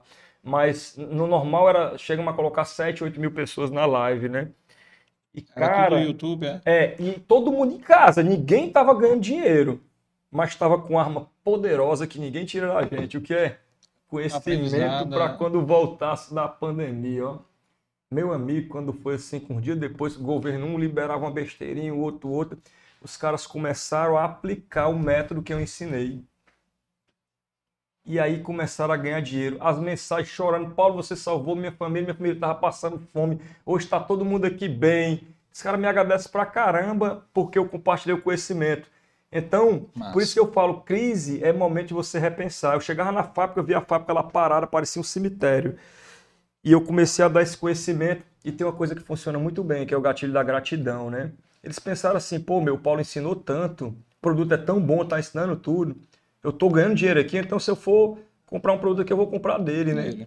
E isso de fato aconteceu. A galera comprou a briga, nós fomos para cima, a galera começou a crescer. Claro, tem muita gente que às vezes cresce, aí acomoda de novo, mas naquela época um crescimento absurdo de todo mundo. Gente crescendo 200% em relação ao período antes da pandemia. Gente uhum. crescendo 300%. Gente que faturava 120 reais por dia, passando a faturar 500 reais por dia. Numa estética ali, ele e a esposa trabalhando. Aí nós começamos a falar sobre empreendedorismo entre casais, que tem muitos. Aí assim, o céu não tem limite, né? A gente foi trabalhando, trabalhando. O último live que a gente fez, a gente chegou a colocar 13, 13 mil pessoas. Né? Mesmo não estando em pandemia, porque naquela época era auge, né? Talvez se nós estivéssemos no nível que nós estamos hoje, agora, se volta para a pandemia, 100 mil. Não, é 100 mil pessoas, 100 mil. 100 mil pessoas na live hoje. Botava fácil. E assim, cara, então assim, eu, eu falei exatamente o momento pior na vida pessoal e o, e, o, e o pior momento na vida profissional, mas que virou o melhor momento. Melhor momento. Foi. Aprendeu, né? Incrível. Virou um novo. O pior momento da vida profissional virou o melhor momento, né? É. É louco, tirando, né? Isso, né, tirando né, Leite de pedra, né, cara? Leite de pedra. É. Chegava lá na Vonix, na pandemia, e tem um colaborador meu que é bem antigo, que é o Eugênio, Eugênio Cabeção, que eu chamo ele de Cabeção, que ele é inteligente pra caramba. Rapaz, eu sou briguento, né? Eu sou briguento. Não tinha com quem brigar. Eu não brigo muito com ele, não, porque ele é legal demais. Eu não tenho como brigar com ele, macho. Eu tento, mas não dá, não dá a briga, tá entendendo? Ah. Não tem como. Mas, mas como só tinha ele mesmo, eu brigava com ele também. Eu está vendo aí o que, é que nós vamos fazer agora nessa porra dessa empresa? Tá resolvendo lá, não tá vendendo, não. E aí, gente, me dá ideia, macho. Vamos resolver o que é que eu faço. Pelo amor de Deus, não tá vendo, não tem ninguém trabalhando na produção. Tá todo mundo em casa. E eu sem máscara, sem medo de Covid, eu tava doido, mas eu responsável por não sei quantos funcionários. É. Mas nessa brincadeira eu tinha 110 funcionários, caí para 90 funcionários, depois fomos para 212 funcionários. E tá quase 300 é loucura, hoje. é. Eu acho uma loucura a minha vida. A minha vida é assim, eu só gosto assim. Cara, a vida de empreendedor é assim, né, cara? É. É. Eu gosto, sinto prazer. Rapaz, tem um, um, uma outra pergunta que eu, que eu fiz aqui. E essa pergunta é boa. Quer contar uma história engraçada. Essa, essa pergunta, a primeira vez que eu fiz foi para Patriciana, filha do Deus Magróis, presidente do Conselho da Pag Menos. A Patriciana e o Davizinho vieram aqui para falar do Amari, que eu faço. Eu fiz alguns episódios temáticos, né? E esse foi sobre casais, né? Então depois você assiste com a Milena, viu? Tá certo. Vale a pena, vale a pena. Tem vários desafios lá de casais aí. Inclusive, esse é um episódio bom para tu recomendar para os teus seguidores que trabalham com a mulher, entendeu? É Legal. bacana. Cara, a pergunta que eu fiz para ela, e aí quando o Deus e Maquerói veio aqui vários episódios depois, ele, Carlos, tu não vai fazer aquela pergunta para mim não?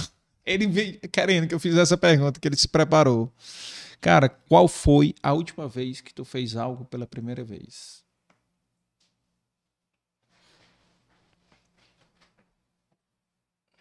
Cara, essa pergunta é legal, né? E aí eu vou te dar o exemplo. Na vida pessoal, algumas vezes Não, sim. pode ser pessoal ou profissional. Eu É. vou te dar um exemplo pessoal que aconteceu comigo.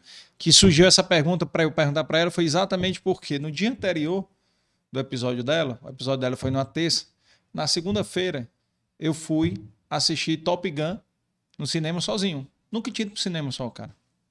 Tinha ido com o filho, com mulher, namorada, é, uma coisa amigos. que aconteceu comigo foi até simples aí, É. mas foi a gente alugar um resort aqui do lado da, da cidade, aqui no aqui na, na Calcaia, que é o, é o- como é que é o nome, meu Deus do céu? No Cumbuco. No Cumbuco, como é que é o nome do resort lá? Aquele o, Tem o. o... não é o Vila Moai, Galvão, é o Moai, não sei o quê. Não, é o outro. Ah, certo. Eu e a família todinha no Hum. resort como se a gente estivesse em outro país, mas a gente estava aqui. Então eu nunca tinha feito, Tinha feito isso. isso. É, eu nunca tinha feito isso na, na, na minha vida e eu peguei a família, a gente estava num nível também de estresse um pouco alto, t- tinha algumas coisas da empresa, até a Rafaela disse, rapaz, vocês têm que arrumar uma viagem, eu acho que tinha alguma coisa na empresa. A gente pegou o carro e, rapaz, vamos, vamos aqui, fugir aqui por aqui, vamos... Acho que foi agora... é, Vamos, de- vamos, vamos fugir aqui uns 15 quilômetros de é, Fortaleza? a- agora, agora na empresa, cara, deve ter É. muitas vezes que eu faço isso, tentar lembrar aqui, porque eu sempre sou muito dinâmico. Não, mas é- essa pergunta, o, o grande tchan dessa pergunta é para a gente se forçar a sempre estar Mas Pensando, legal, muito né? legal isso. pensando Muito sempre em, em algo novo, né? Fazer algo Muito diferente, Com entendeu? certeza. A gente está sempre pensando nisso na vida profissional, sempre lançando coisas que a gente nunca tinha lançado. A gente tem, tem muita coisa nesse sentido, assim. Mas eu resolvi colocar isso na vida pessoal porque foi muito legal pra gente, muito diferente. A gente nunca tinha feito isso. Um exemplo E a gente simples. curtiu e É. a gente achava assim, Milena, a gente tá, a gente tá a 20 quilômetros de casa. É, Como se tivesse um resort outro estado. muito bom. É. viu? Nível, nível A, aqui É. pertinho. né? é, é, exato, exato. Mas tem coisas tão simples, cara, que, que você pode fazer, que nem precisa ser um- uma coisa cara, gastar muito, mas É. Por exemplo, tu tá no meio do teu expediente lá, aí tu chega, liga aí, Vinícius, vamos ali pro cinema. É isso mesmo. Coisa simples. Legal a pergunta, viu? Ah, Entendeu? Quer dizer que o Deus não veio preparado. pra Rapaz, veio. veio. Aí ele falando e eu não tava nem lembrando mais da pergunta, né? Aí ele, tu não vai fazer a pergunta, não? Eu vim preparado. Aí eu fiz pra ele. E aí ele disse, cara, naquele dia foi a primeira vez na vida dele que ele ligou pra alguém pedindo emprego pra outra pessoa. Porque ele tem um projeto social que ajuda um- um- uns meninos de tecnologia. E aí ele ligou pro, pro Cândido Júnior, da Pivida, a pedir emprego lá pra esses meninos lá que, de TI. Foi mesmo. Foi. Legal mesmo, viu? Mas Ele deu nunca- certo? Deu. Ele- pelo menos foi o que ele disse aqui no dia. Legal, viu? Muito bom. E ele nunca tinha ligado pra ninguém. Então, assim, é legal, porque foi algo que ele nunca, nunca fez, né? Porra, ao longo de quantos anos, né? Uma pessoa da estatura dele, né? Com De, certeza. da representação que ele tem aqui para o Brasil, Não, ele- né? Eu tive São O Paulo, Brasil. Eu tive em São Paulo 10 dias atrás. Aí eu vi lá. Droga raia, drogazil, pague mais no Pague meio. mais. No meio. No meio. Cara, um chato atrevido. É, é chato atrevido. é, é. Depois assistam lá o episódio dele, viu, cara? Foi muito bom. Foi muito bom bate-papo. Muito bom bate-papo com ele, cara. Bicho, assim, é, queria te agradecer demais, bicho, por ter vindo aqui. Tem uma a lembrancinha da Milena aqui. Calma aí, pra eu lhe dar aqui a Olha aí, lembrancinha da rapaz. Milena. Olha aí, Milena. Eu acho que não vai chegar em casa. Tu vai comer dentro do carro. Vou comer logo um aqui, que aí pelo menos você comer no carro. Tá aqui, ó, pra ela. A caneca, vamos marcar lá de, de conhecer lá a fábrica lá. Tá Quero convidado a ver, a fábrica, tá? ver você usando aí no- certo. a- nas tuas aulas, ó, no- nos cursos, usando a caneca do valor. E, e, assim, queria te agradecer demais, parabenizar, bicho. Assim, tu tua minha idade, tu tu é de 80, né? 80. Eu sou de 81, eu sou de novembro, é porque eu faço aniversário sábado. Então, Ah, parabéns aí 41. adiantado. É, fazer 41.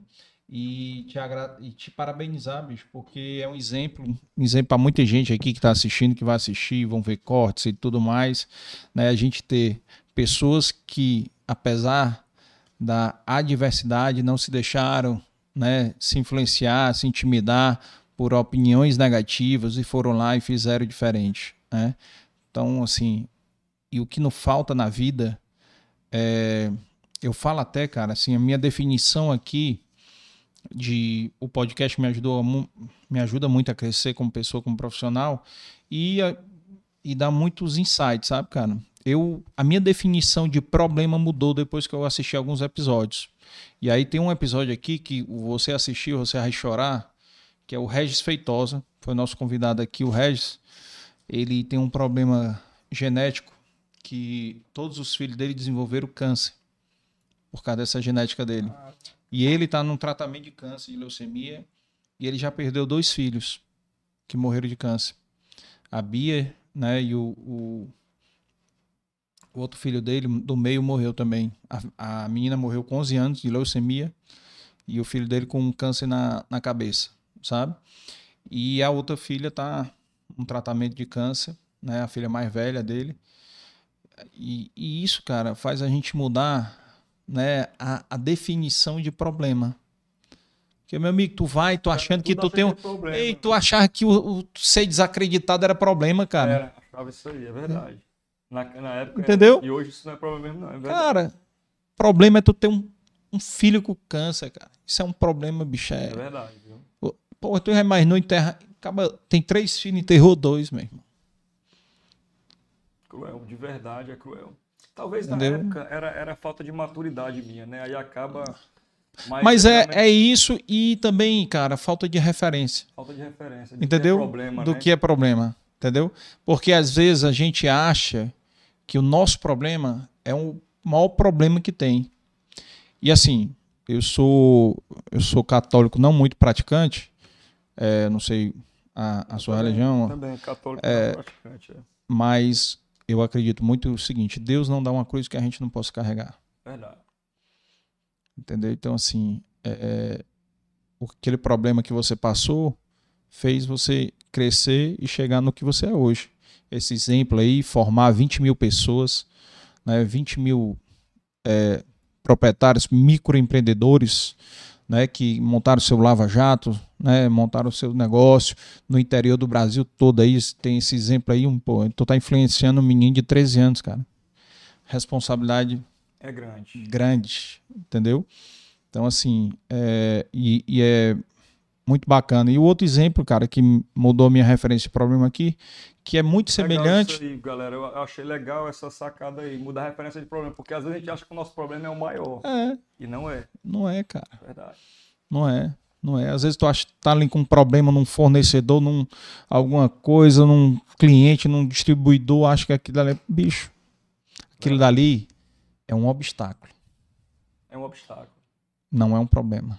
É um obstáculo que vai fazer tu pensar, tu crescer, amadurecer e, e superar. É. No meu caso foram os obstáculos. é. Entendeu? Mas não é um problema. E o, outro, e o outro exemplo que eu tenho aqui disso também, semelhante, foi o Sérgio Malandro, que teve aqui e ele contou. Ah, o Sérgio Malandro todo mundo conhece. Todo aí, né, mundo, é, todo mundo que tem a nossa idade, né? A faixa, É, nossa faixa etária. Porque essa galera de 20 anos aí não conhece. Mas é, o Sérgio Malandro, cara, teve aqui e foi o seguinte: tu sabe que esses artistas aí, essa galera, quando sai de exposição, sai da mídia, eles caem no esquecimento, né? E o Sérgio Malandro, em 96, o programa que ele tinha no SBT foi tirado do ar. Né? O Silvio Santos fez uma, uma mudança lá na grade, tirou o programa do ar. E, cara, ele foi queimando patrimônio. Vivendo, queimando patrimônio até 99. Chegou um oficial de justiça na casa dele no Rio de Janeiro para tomar o último carro dele. Certo? O oficial de justiça tocou lá na campainha. Aqui é a casa do Sérgio Cavalcante. Aí ele atendeu, Sabe, disse: Ele contou isso aqui. Contou aqui. contou. É, aqui é o, o- Sou oficial de justiça e tal. Mas você não é o Sérgio Malandro? Sim, sou eu. Mas sou o Sérgio Cavalcante e tal. Rapaz, eu sou oficial de justiça, eu estou aqui para pegar o seu carro. Ele, rapaz, mas o meu filho é teu fã, cara. Meu filho é teu fã, meu filho tem oito anos. E do oficial de justiça falando, meu filho é teu fã, tem oito anos e está fazendo um tratamento de leucemia no hospital. O Sérgio Malandro parou ali, espera só um minutinho. Subiu, foi pegar um bonequinho dele daqueles que faz glu-glu, né? E aí é, né? E aí deu para ele, ó, dei pro seu filho. E aí o oficial de justiça lacrimejando, né? Encheu os olhos d'água. E agora o que, é que eu faço? Não, você leva o carro. Porque se você não levar o carro, vai vir outro oficial de justiça e vai levar. Você pode levar, faça seu, seu trabalho. E aí ele conta que ele mora, morava ali, ele mora em São Conrado, ali uma casa no alto, né? E o oficial de justiça descendo com o último carro dele, ele começou a chorar porque ele lembrou que os filhos dele, ele na época tinha dois filhos, estavam é, dentro de casa, super saudáveis. Então, o que ele achava que era um problema virou um obstáculo. Ele disse que Legal, a partir de hoje eu vou me reinventar como profissional e vou superar essa crise financeira, entendeu? Porque eu não tenho problema. O problema tem ele que está com o filho num hospital. Verdade. Entendeu? Fazendo tratamento de leucemia. A gente que tem filho sabe. É, quem é pai. Quem é pai assim como a gente, né? Porque tem, tem muita gente aí que é só na certidão de nascimento. É verdade. Né? Mas é outra coisa, cara. É outra referência. Então, assim, serve aí de, de esses dois episódios aí, pessoal. Da Larissa, bota aí depois nos comentários. O episódio Sérgio, Sérgio Malandro foi. Ela vai botar aí o episódio 22, se eu não me engano. E é o episódio do, do Regis Feitosa, eu acho que foi o episódio 5. Logo no começo do, do, do podcast. Então, assim, é, recomendo aí depois assistirem, vale muito a pena. Tem, assim, vários episódios aí que a gente fez aqui também, né? com lições, né? E, e, e, é muito bacana esses exemplos, né? Como você deu aqui, esse seu testemunho, e, e, é importante porque com certeza vai inspirar e inspira pessoas até hoje, né? E vai continuar inspirando. E eu estou tendo muito feedback do, dos convidados aqui exatamente disso, né? Que isso, isso atinge o meu propósito. Com certeza. Que o propósito aqui do Dei Valor é inspirar as pessoas através das histórias de vocês. E a ferramenta do YouTube aqui, você que é youtuber muito mais do que eu, sabe muito bem disso. É uma ferramenta, cara, que eterniza, né? Eterniza. Porque aqui é um retrato, hoje, né, do, do, do Paulo, do PH hoje. Mas o Paulo ainda tem uma história aí que vai crescer. Mas de qualquer maneira, hoje, se o Paulo morrer, o Vinícius, a Beatriz, o Paulo Vito e os seus netos, que você não conhece ainda, vão conhecer um pouco do que tu fez, do teu legado, do teu propósito, dos teus valores, entendeu? E esse aqui é o nosso principal objetivo aqui, é fazer esse registro. Obviamente que daqui a cinco anos, sei lá, você já vem aqui dizendo que já dominou o mundo, quiser, né? já está né? mais em, já tá em 100 países, é. né? Ou passou da Coca-Cola, né, de presença, é. entendeu? Então, assim, isso aí é que é o, o, o, bacana, mas e é uma ferramenta que daqui a 20 anos, 30 anos, a pessoa vai assistir e tá lá a história. Com certeza. A gente assiste coisas no YouTube de 20 anos atrás, cara. Assiste. Do Pânico, que é um dos. É o pioneiro Pânico, né? No, no YouTube e tudo. Você assiste, então é, é muito bacana. Então, esse é o nosso legado aqui, o, o nosso objetivo é esse. E, e fico feliz de você ter contado, compartilhado essa história as histórias emocionantes aí que você compartilhou, mas a gente vê que tem muita é, gratidão na sua fala, né? É. E, e, eu notei aqui que existem, obviamente, pessoas chaves na sua vida, né? Seu, seus pais, seu avô e a doutora Milena. Doutora Milena, isso mesmo. É.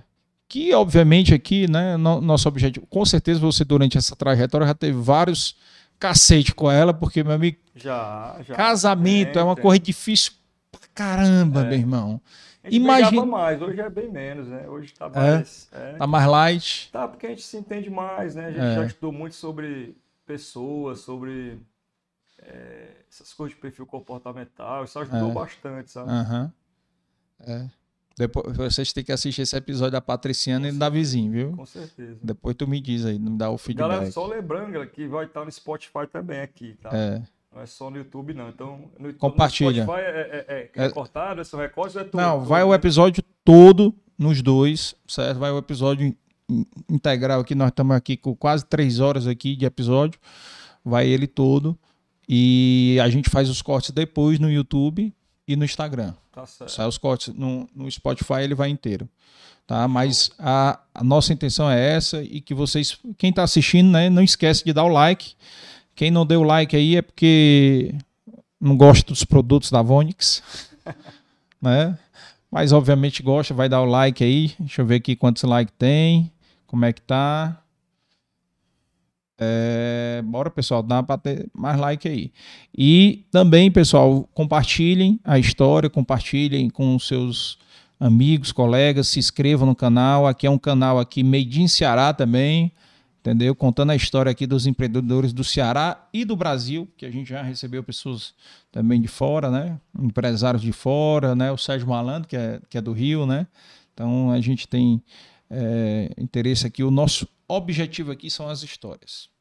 Independente da classe social, independente de, de nível de faturamento, já recebi vários convidados bilionários aqui, mas con- convidados pequenos empreendedores, né? empreendedores de 23 anos de idade eu já recebi, entendeu? Então aqui não tem não tem esse essa faixa de corte em nada não, entendeu? O negócio são as histórias, histórias inspiradoras que possam motivar cada vez mais as Show. pessoas que estão assistindo, ouvindo a gente aqui a superar os desafios da vida que são uma porrada, né? Verdade. Quando a gente acha que superou um, vem outro, Vem outro. né? E o negócio é isso aí, é nunca desistir, né? Nem tu tinha falado aí. Persistência resiliência. com estratégia, né? É, persistência, consistência, né? Resiliência, né? São palavras aqui chave e comum a todos os convidados que eu recebi aqui, a resiliência, cara. É, resiliência é importante demais. É, porque porrada, meu amigo, é a única certeza que você, como empreendedor, vai ter na, É. na Eu vida. é. Porrada eu levo como muito tranquilo hoje. É, É, é, aquela história. Muitos problemas que antes eram problemas, hoje são pequenos obstáculos. pequenos né? obstáculos. Exatamente. Agora já, Tranquilo, já. já mudou a tua referência agora, já, né? já mudou. Já não vai mais falar problema, né? Vai É. falar, vai falar obstáculos. Pequenos obstáculos. Exato. Pequenos obstáculos, Pequenos, né? Ainda exatamente. melhorei ainda. Ainda melhorou, né? Minimizou mais é, ainda, Porque de fato é, são É. pequenos É. obstáculos. Né? É porque quando a gente vê, cara, é, é porque aquela, aquela história, quando você tá muito cego, né? Só olhando o teu problema e não vê aqui o entorno, você acha que aquele teu, às vezes tu tá dando é uma lupa, cara. Tu tá dando um aumento, uma proporção Verdade. exagerada naquele teu problema. Né? Quando tu sai um pouquinho, se distancia um pouquinho, tu vê, pô, não é essas coisas todas não. Né? Então, isso aí pra gente é, é importante. E antes de passar a palavra para você fazer suas considerações, amigo, eu queria só agradecer aqui os nossos patrocinadores aqui, a BS Par, Café Vitória, viu? Entre no site do Café Vitória, que é meu café. Não sei se tu gosta de café, tem, a gente tem um café especial plantado lá em Pacuti. Ah, é legal. É, viu? plantado em Pacuti, aqui na Serra, no Maciço. É, BS Pá, Biscoitos Brié, que o Paulo não gostou, né, do, do Biscoito Brié. Não, comi tudo aí. La Maison em casa, certo? Mas lá E- mesão muito bom também. muito bom salgado, também. Muito bom. La Maison também teve aqui, o Daniel teve aqui, o episódio 23, se eu não me engano. Inove Comunicação, Inova Contabilidade, os nossos apoiadores sociais, Fortaleza Azul e Prédio, Obra Lumen, Associação Peter Pan, cara, Peter Pan, bicho, tu tem uma história, eles vieram aqui, a pandemia, cara, atrasou muito o tratamento das crianças, muita criança foi diagnosticada tarde Era na. Sorona Albuquerque, né? Não, não, Peter Pan fica ali perto da rodoviária. Ah, tá. perto, o perto do, do Hospital Albert Einstein. Al- Albert Einstein. É, e aí o que, que aconteceu quando tu vê a pandemia? Atrasou o diagnóstico e muitas crianças morreram, Ixi, porque não foram diagnosticadas a tempo, Cruel. entendeu? Então o tratamento começou tardio. Então assim, cara, é- foi cruel demais essa pandemia. porque só falam de, de, de mortes pela, pelo Covid e as mortes pelas doenças não tratadas, né? né? Tantos infartos e tudo mais, né? É. Tem tantas outras coisas aí por trás. E produção aqui da Dei Valor Produções é mais assessoria, nosso time aqui, Tice, Juan, Yuri, Leonardo, Larissa. E passar a palavra para você, amigo, aí, para fazer suas considerações. É, eu só tenho a agradecer a oportunidade de poder compartilhar essa história com todos, né? Que, que realmente sirva de, de, de inspiração. Também achei muito legal essa questão do, do, dos problemas aí, que, que de fato muitas vezes a gente acha que é, é um grande problema e de fato não é. E como eu falei, é, quando a gente vem para um, um podcast ou uma entrevista, a gente sempre aprende muito também. É, gostei demais de ter participado aqui, quero participar outras vezes, se Deus quiser aí, daqui um, um tempo a gente está ainda maior e poder ainda mostrar que nós aqui do Ceará a gente consegue sim ir mais longe, e não só do Ceará, mas você de todo o Brasil que almeja é, um crescimento, a, o, o, a, tudo parte da tua cabeça, tudo parte do que, que você quer e da execução. Então, eu quero agradecer a participação aqui, é isso. Cara, vou, eu já tô, já tô, você já está convidado, agora na próxima vez você vai vir com a Milena. Tá certo, pronto. Que aí nós vamos falar de casais empreendedores, pronto. que é um especial que eu comecei aqui. Show. O episódio 100 foi o nosso primeiro episódio de casais empreendedores. Né? E nós vamos lançar agora no final do mês sucessores.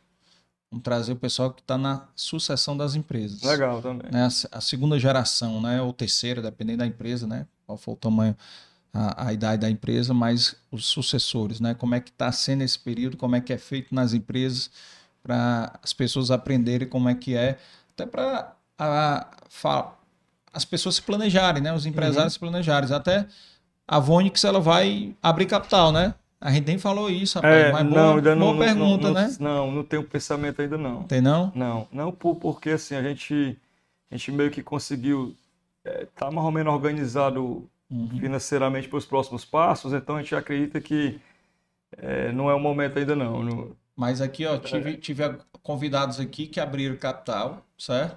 E que antes de abrir capital, venderam uma parte para um fundo de investimento, né?